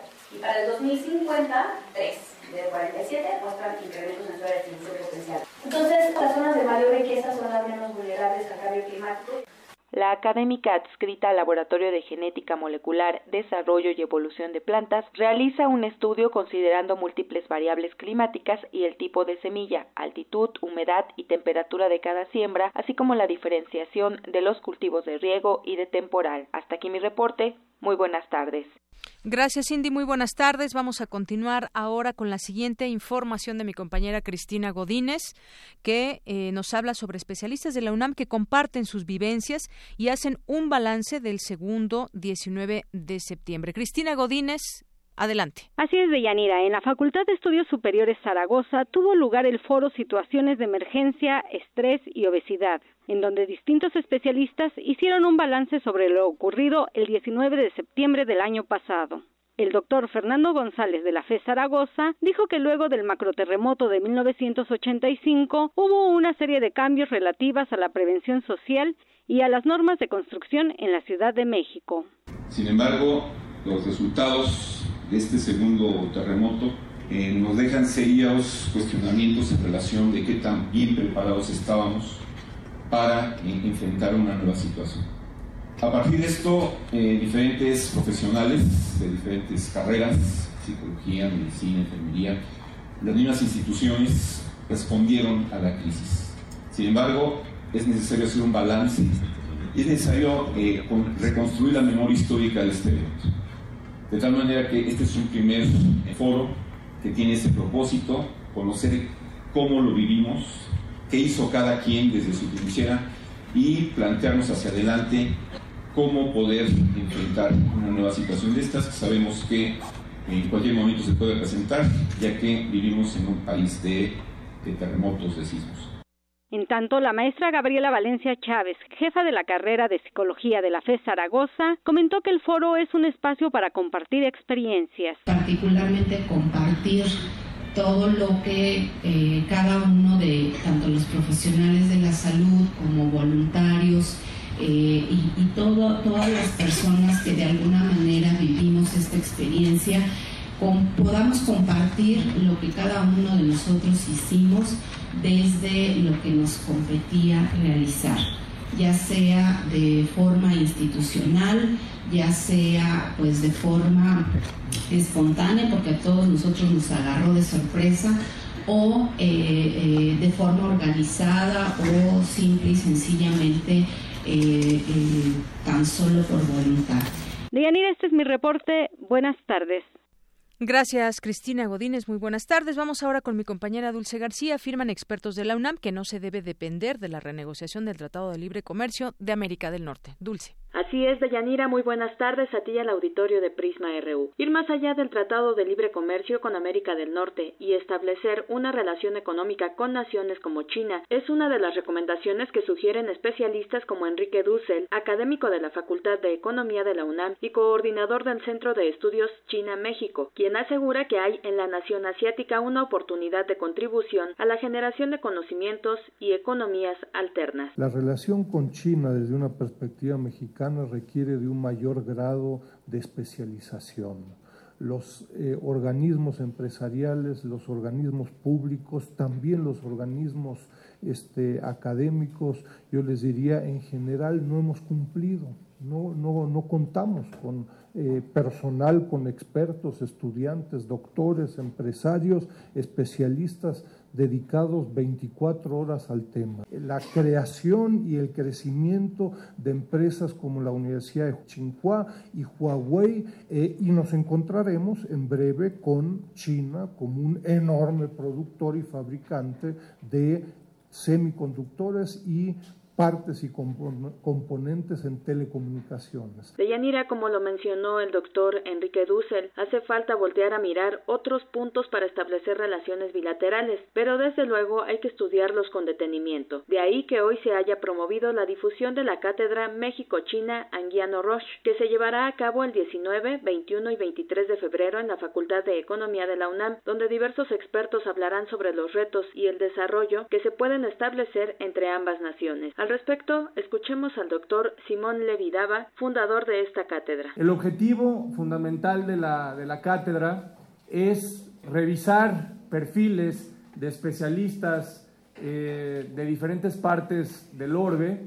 Eh, este esfuerzo, como lo mencionaba, no solamente se queda en una cátedra, generalmente hacemos una publicación. Nuestro gobierno, el gobierno de México, ha intentado generar una relación estratégica, se han marcado diferentes esfuerzos pero tiene que haber un eh, esfuerzo permanente que pueda orientar y que pueda generar evidentemente elementos eh, no solamente de aprendizaje, sino orientar a que la generación de esta relación estratégica, como se le ha eh, intentado llamar, pues genere o permita generar elementos de políticas públicas de Yanira Auditorio de Prisma RU. Esta es la cuarta ocasión en la que se realiza la Cátedra México-China en la Facultad de Economía de la UNAM y cabe mencionar que está abierta a todo público, además de ser completamente gratuita. Para más información se puede consultar la página web www.economía.unam.mx diagonal Sechimex. Es el reporte de Yanira. Muy buenas tardes. Gracias, Dulce. Buenas tardes.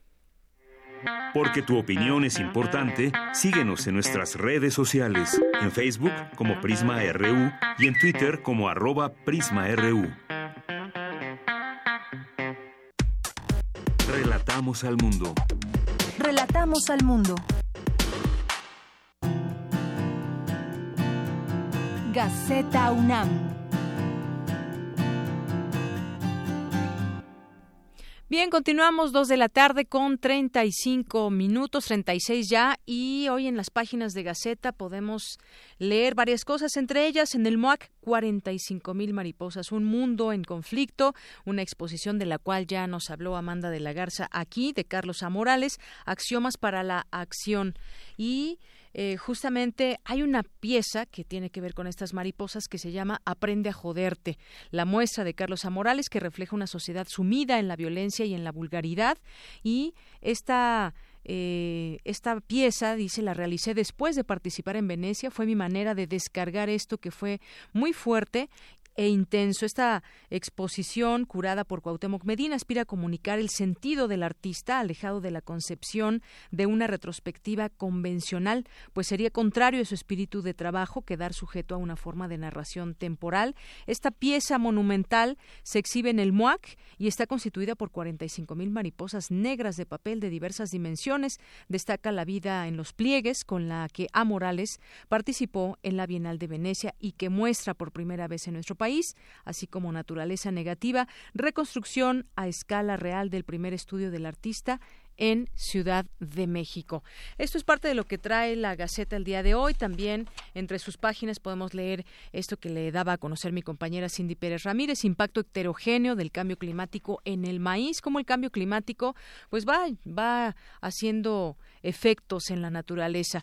En otras páginas también trae el proyecto teórico de enfermería espacial único en el mundo es lo que trae también entre esas páginas. Algo de lo que ya hablamos hace unos momentos, mujeres, solo 29% de investigadoras en el mundo. El feminicidio, otra de las notas que trae Gaceta, el feminicidio delito de emergencia nacional, juzgar labor que debe ser dinámica, contextual y sensible a las condiciones históricas, políticas y sociales. Caleidoscopio de la vida universitaria en el metro, viaje de 100 años por imágenes que refieren al quehacer docente, científico y cultural de la UNAM.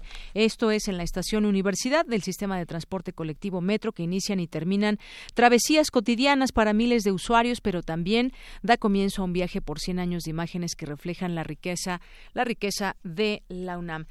Cruz, primer lugar en la Olimpiada de Química también entre las páginas que podemos leer hoy de Gaceta, bicentenario del natalicio de Guillermo Prieto y también ya empiezan a hacer promoción de la 39 Feria Internacional del Libro del Palacio de Minería que arranca el próximo 22 de febrero y hasta el 5 de marzo. Así que, pues parte solamente de lo que hoy está en las páginas de Gaceta UNAM.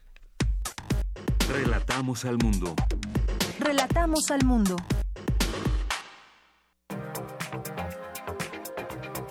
Internacional RU. Y entramos a los temas internacionales con Ruth Salazar. Adelante, Ruth.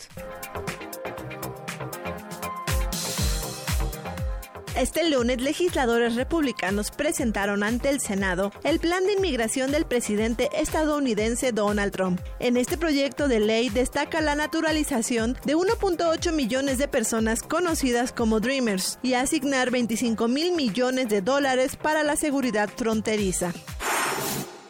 Israel se prepara para nuevas incursiones en el conflicto sirio tras los crecientes enfrentamientos entre aliados iraníes en el suroeste de Siria, horas después de que la aviación israelí perdiera su primer aparato en 36 años por fuego enemigo. El primer ministro Benjamín Netanyahu aseguró que defenderá cualquier intento de violar la soberanía de su país. El sábado infligimos un serio golpe a las fuerzas iraníes y sirias. Dejamos absolutamente claro que nuestro protocolo de intervención no ha cambiado para nada. Continuaremos atacando ante cualquier intento de agresión. Esa ha sido y seguirá siendo nuestra política. Por su parte, el vicesecretario general del Movimiento de Resistencia Islámica de el Líbano, el Sheikh Naim Kashem, advirtió que ya se acabó la era de que el régimen de Israel ataca y no recibe ninguna respuesta en Siria.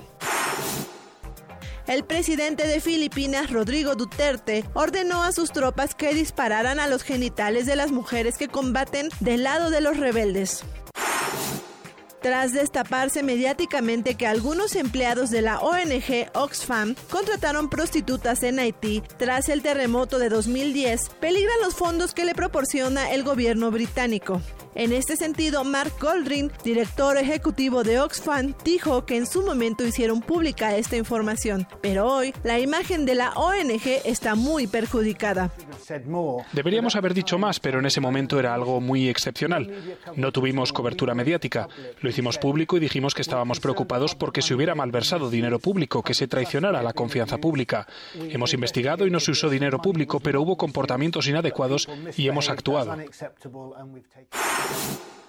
El Ministerio de Emergencias de Rusia dio por terminadas las labores de rescate en el lugar del accidente del avión de pasajeros AN-148, que se estrelló ayer domingo en la región de Moscú. Se confirmó que los 65 pasajeros y 6 miembros de la tripulación a bordo fallecieron.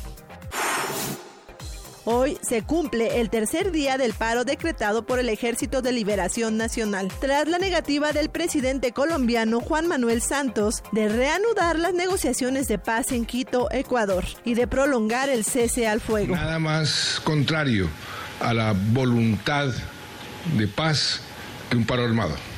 Y por eso, mientras no exista esa mínima coherencia por parte del ELN, reanudar los diálogos va a ser muy difícil.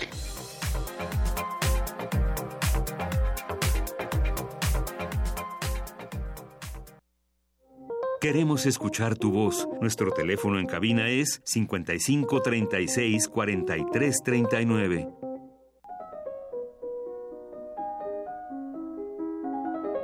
Cartografía RU con Otto Cázares. Bueno, pues ya estamos aquí en Cartografía RU y además, eh, pues bueno, vamos a transmitirlo en Facebook Live Otto. ¿Cómo estás? Bienvenido, muy, buenas tardes. El hecho de que sea transmitido en Facebook Live le impone otra, otro nervio adicional. Otro nervio. No, tú ya no tienes nervios. Ah, no, no. Estoy muy contento de saludarte, de compartir los micrófonos contigo. Eh, en esta cartografía yo quiero hacer algunas reflexiones acerca del curso de Historia de México que organiza la Brigada Cultural para leer en libertad. Amigos extraordinarios, es un curso de formación política como los organizadores mismos lo llaman, una propuesta que a mí me parece fantástica, me parece encomiable, yo los veo todos los jueves, he disfrutado mucho las transmisiones, así que todo lo que diga proviene de una esencial solidaridad con el proyecto. Pero no todo será a papacho, haré unos eh, comentarios críticos también. Aunque probablemente muchos de los que nos están escuchando ya están enterados, pues conviene eh, recordarles eh, en los detalles. se trata de un curso de historia de México, ocurre los jueves, es en vivo, e historiadores desde el auditorio del SUTIN tienen un coloquio con diferentes temas, la independencia, la reforma, la revolución, que son los que hasta el momento se han llevado a cabo, y al mismo tiempo, vía Internet, Facebook, Periscope, el curso se vuelve un curso a distancia.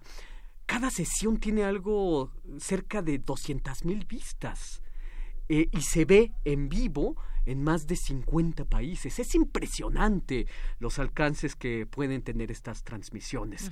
Las sesiones se, se complementan con bibliografías oportunas, que son gratis, que son descargables. Deberían también, según mi criterio, haber otro tipo de materiales didácticos, tablas comparativas, líneas de tiempo, eh, archivos de imágenes en línea, etcétera. En primer lugar, celebro con sonoras salvas el perfil de este curso. El gremio de los historiadores es, vamos a decirlo con todas sus letras, un gremio particularmente purista a la hora de dar a conocer sus hallazgos, en, así yo lo he escuchado, la forma impura de la divulgación. Son reticencias inexplicables al crisol de la investigación entre mandarines investigadores. Hay una tendencia pedantesca incluso entre estudiantes, o mejor dicho, inoculada desde que son estudiantes, los estudiantes de historia, de restar importancia a los esfuerzos de la divulgación. Hay que remover la conciencia de la percepción del quehacer del historiador, que mira con desprecio la novela histórica, que mira con desprecio la radiodifusión, la creación de editoriales, Sépanlo, la historia no solamente existe en el cubículo del investigador, existe aquí, en la vida.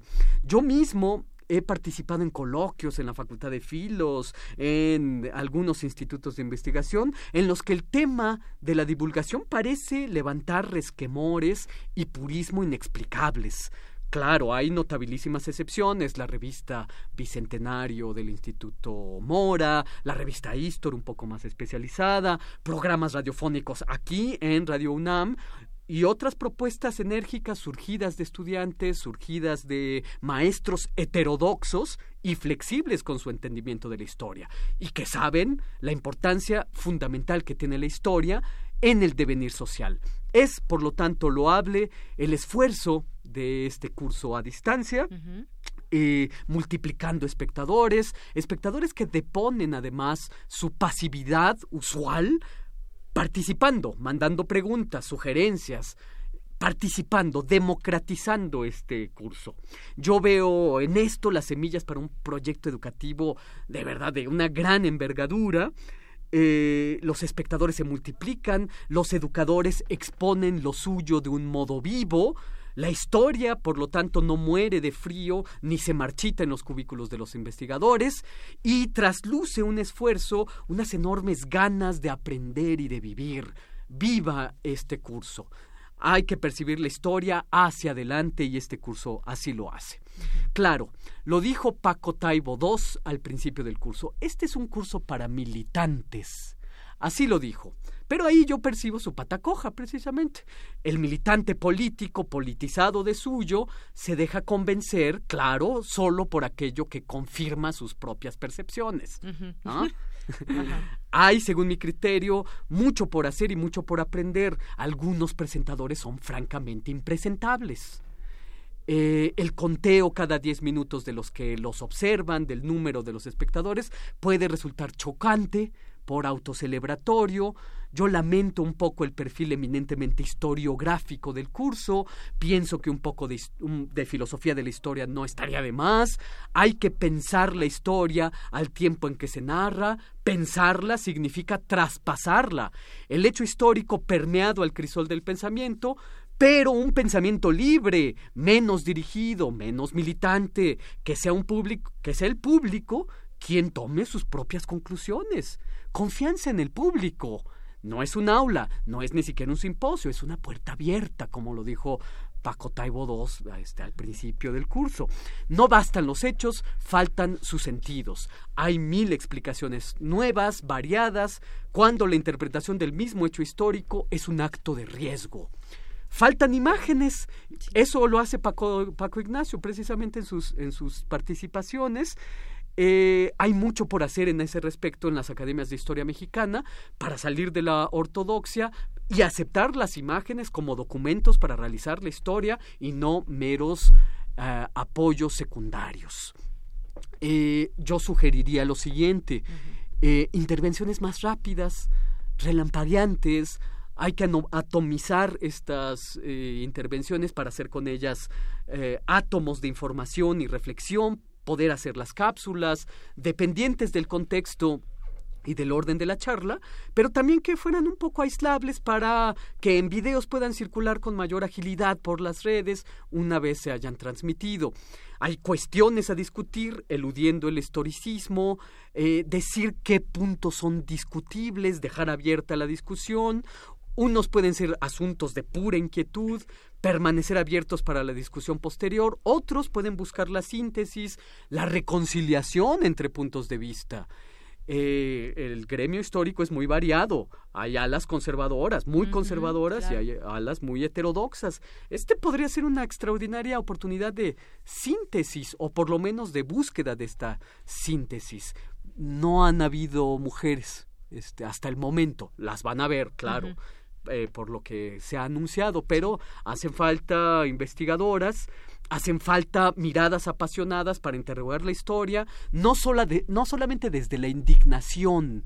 Esto es el perfil que creo eh, criticar en este curso. Convienen focos, convienen sobrevuelos más habilidosos, eh, después pueden venir un adecuado y pertinente aterrizar, cuadros históricos, hay que preparar más las intervenciones, por favor. Sé que son especialistas y que han escrito mucho al respecto, pero no hay que dejarlas al acaso de la interpretación. Un poco de guion no les caería mal a los presentadores. Esto no va en detrimento de la frescura, va en contra de la dispersión, más bien. Eh, yo, yo pienso que habría que aderezar con presencias de formación, aquellos formados en otros ámbitos distintos a los del historiador. Un filósofo que haya hecho historia, ¿no?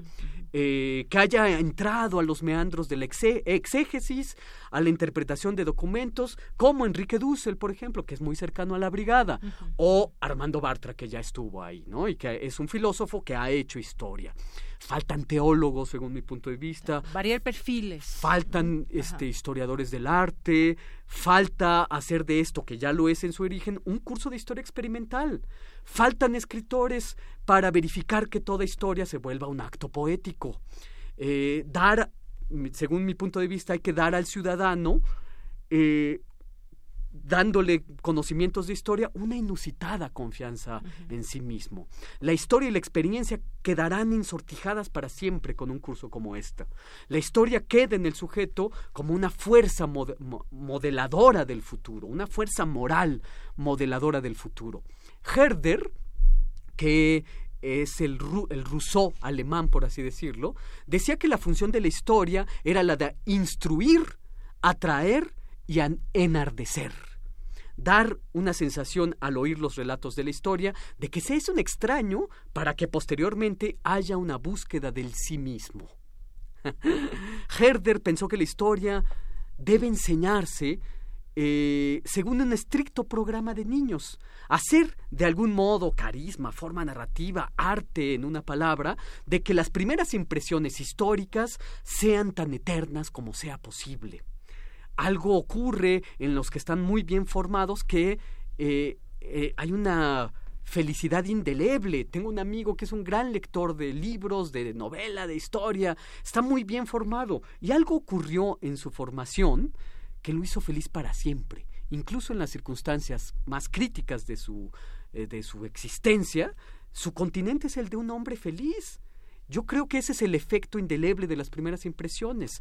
Hay que saquear a la historia, tomar relatos y vivificarlos.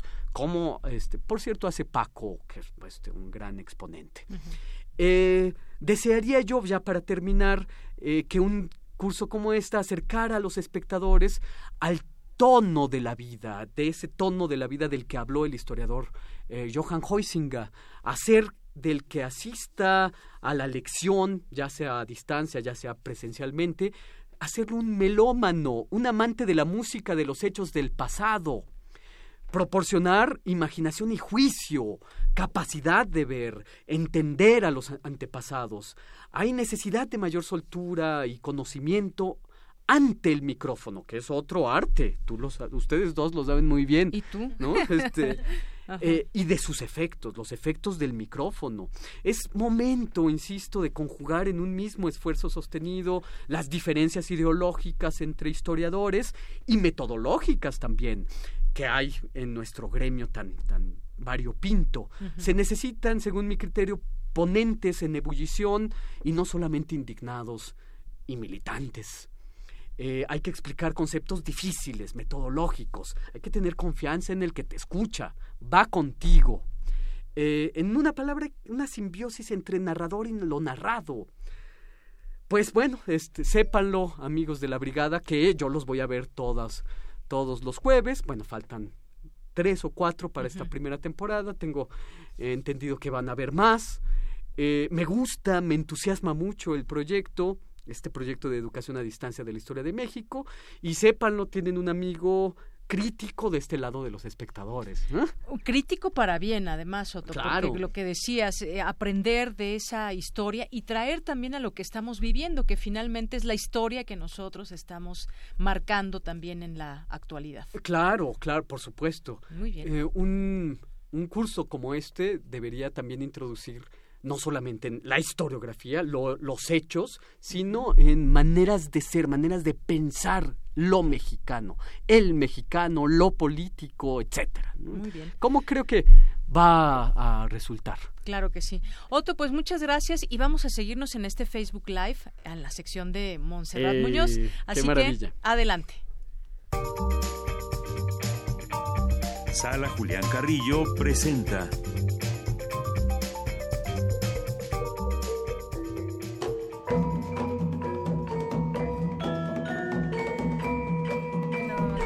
Bueno, pues ya estamos aquí en las actividades de la sala Julián Carrillo, de aquí de Radio UNAM y otras actividades. ¿Cómo estás, Montserrat Muñoz? Hola, ¿qué tal? De Yanira Otto, es un gusto. Monse y Magia. En verdad una maravilla compartir aquí con todos ustedes, con el equipo de Prisma RU.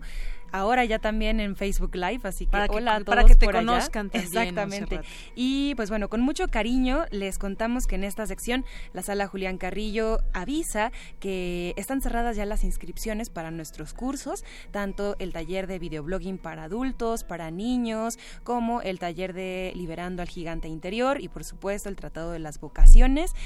Sigan pendientes de los próximos cursos que van a ver aquí en Radio UNAM. Les adelantamos que próximamente tendremos uno maravilloso impartido por Sergio Rued acerca de la voz hablada y cantada para actores interesados en la locución y también pues todo público dispuesto a aprender sobre técnicas vocales y el uso y proyección de la voz muy pertinentes. Qué maravilla, qué bueno, Ahora, qué también, pertinente. exacto. exactamente, y más aquí en Radio UNAM. La semana pasada iniciamos ya con bombo y platillo. eh, el día de hoy continuamos con la temporada de El Test de Ponte Bella.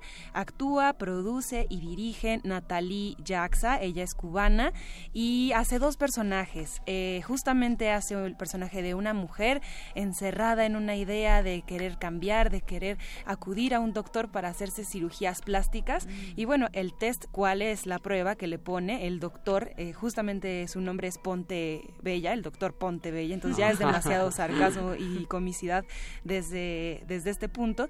Entonces pues le empieza a preguntar cuánto, cuántas son sus medidas, en qué consiste su vida, por qué quiere cambiar. Y bueno, entre todo este discurso nos acercamos a la imagen cosificada de la mujer que está pues polulando por todos los países, por todas las regiones y también por toda la, la vida interna de nosotras como mujeres y de también muchos hombres, porque recordemos que somos una sociedad inmersa en este tema. Está imperdible, es un tono cómico, irónico y también ella lo hace muy bien. El, público respondió de, de muy buena manera el lunes pasado, así que los esperamos hoy a las 8 de la noche, entrada libre con esta obra maravillosa. Mañana nos vamos con Entre la Bestia y un cielo repleto de estrellas, que es una obra imperdible también. De verdad les va a mover el corazón, les va a mover la piel, les va a mover los ideales. Son cuatro chicos mayoritariamente en escena que conjugan eh, coreografías de danza contemporánea bastante arriesgadas. Tienen unos movimientos muy propositivos, unas escenas y unas imágenes de fuerza, unos trazos bien delimitados con la intención de denunciar lo que podría vivir cualquier migrante, ya sea árabe, ya sea eh, asiático, ya sea mexicano, latinoamericano mexicano, de cualquier nacionalidad, en verdad hablan por todos y todas ellas, entonces les aseguro que va a ser una obra eh, por demás que tienen que venir a ver. Esto será mañana a las 8 de la noche, danza contemporánea, todos los martes de este mes con esta obra. Después nos vamos al Cineclub Radio Cinema. Nos dio mucho gusto verlos a las 6 el miércoles pasado para proyectar Cronos, que bueno, les comentaba la vez pasada que nosotros no lo habíamos visto en pantalla grande porque es del 93. Y, bueno, una maravilla, de verdad. Apreciar el color en la obra de Guillermo del Toro, hablar con los espectadores sobre estas obras es de verdad enriquecedor. Para este miércoles a las 6 tendremos Mimic del 97. Qué maravilla. Que justo fue su gran producción, un gran salto comercial de Guillermo del Toro y pues bueno, platicaremos de este cineasta en nuestro ciclo dedicado a él de todos los miércoles. Para finalizar la semana nos vamos con un concierto maravilloso. Indra Suara estará con nosotros en Intersecciones el viernes de 9 a 10 de la noche. ¿Es lo que estamos escuchando? Exactamente. Ah, suena interesantísimo. Es de verdad una maravilla. El, instrumento se llama gamelán. Es un instrumento que el corazón es un gong, es un platillo enorme que le da eh, la vibración, el tempo y las pautas a todos los demás involucrados. Es un instrumento que se juega, eh, bueno, que se interpreta por partes. Todos son muy claves en la ejecución del instrumento. Se percute y se silencia eh, a modo de una tablilla, se percute, se silencia la tablilla que se acaba de tocar y también tiene unos cuencos que son maravillosos que justo hacen este sonido de resonancias, este juego entre, entre ecos y vibraciones. Además, la, verdadera intersección de este concierto es que estará Lou Harrison, eh, piezas de Lou Harrison, perdón, al piano junto con Gamelan y pues bueno, a todo esto están ustedes invitados. Y además da la impresión de el latido cardíaco. Exactamente. Nos vamos, Nos vamos, pero estamos en la sala Julián Carrillo en Facebook y ahí nos encontramos por si quieren informes. Muy bien, y que además ya no nos da tiempo de hacer la sobremesa, pero la dejamos en el Facebook Live ahorita que nos despidamos. me parece muy bien. Porque además ya también ya llegó la, la locutora que sigue para este turno. Mi nombre es Deyanira Morana, nombre de todo el equipo, gracias, que tenga muy buena tarde. Eh.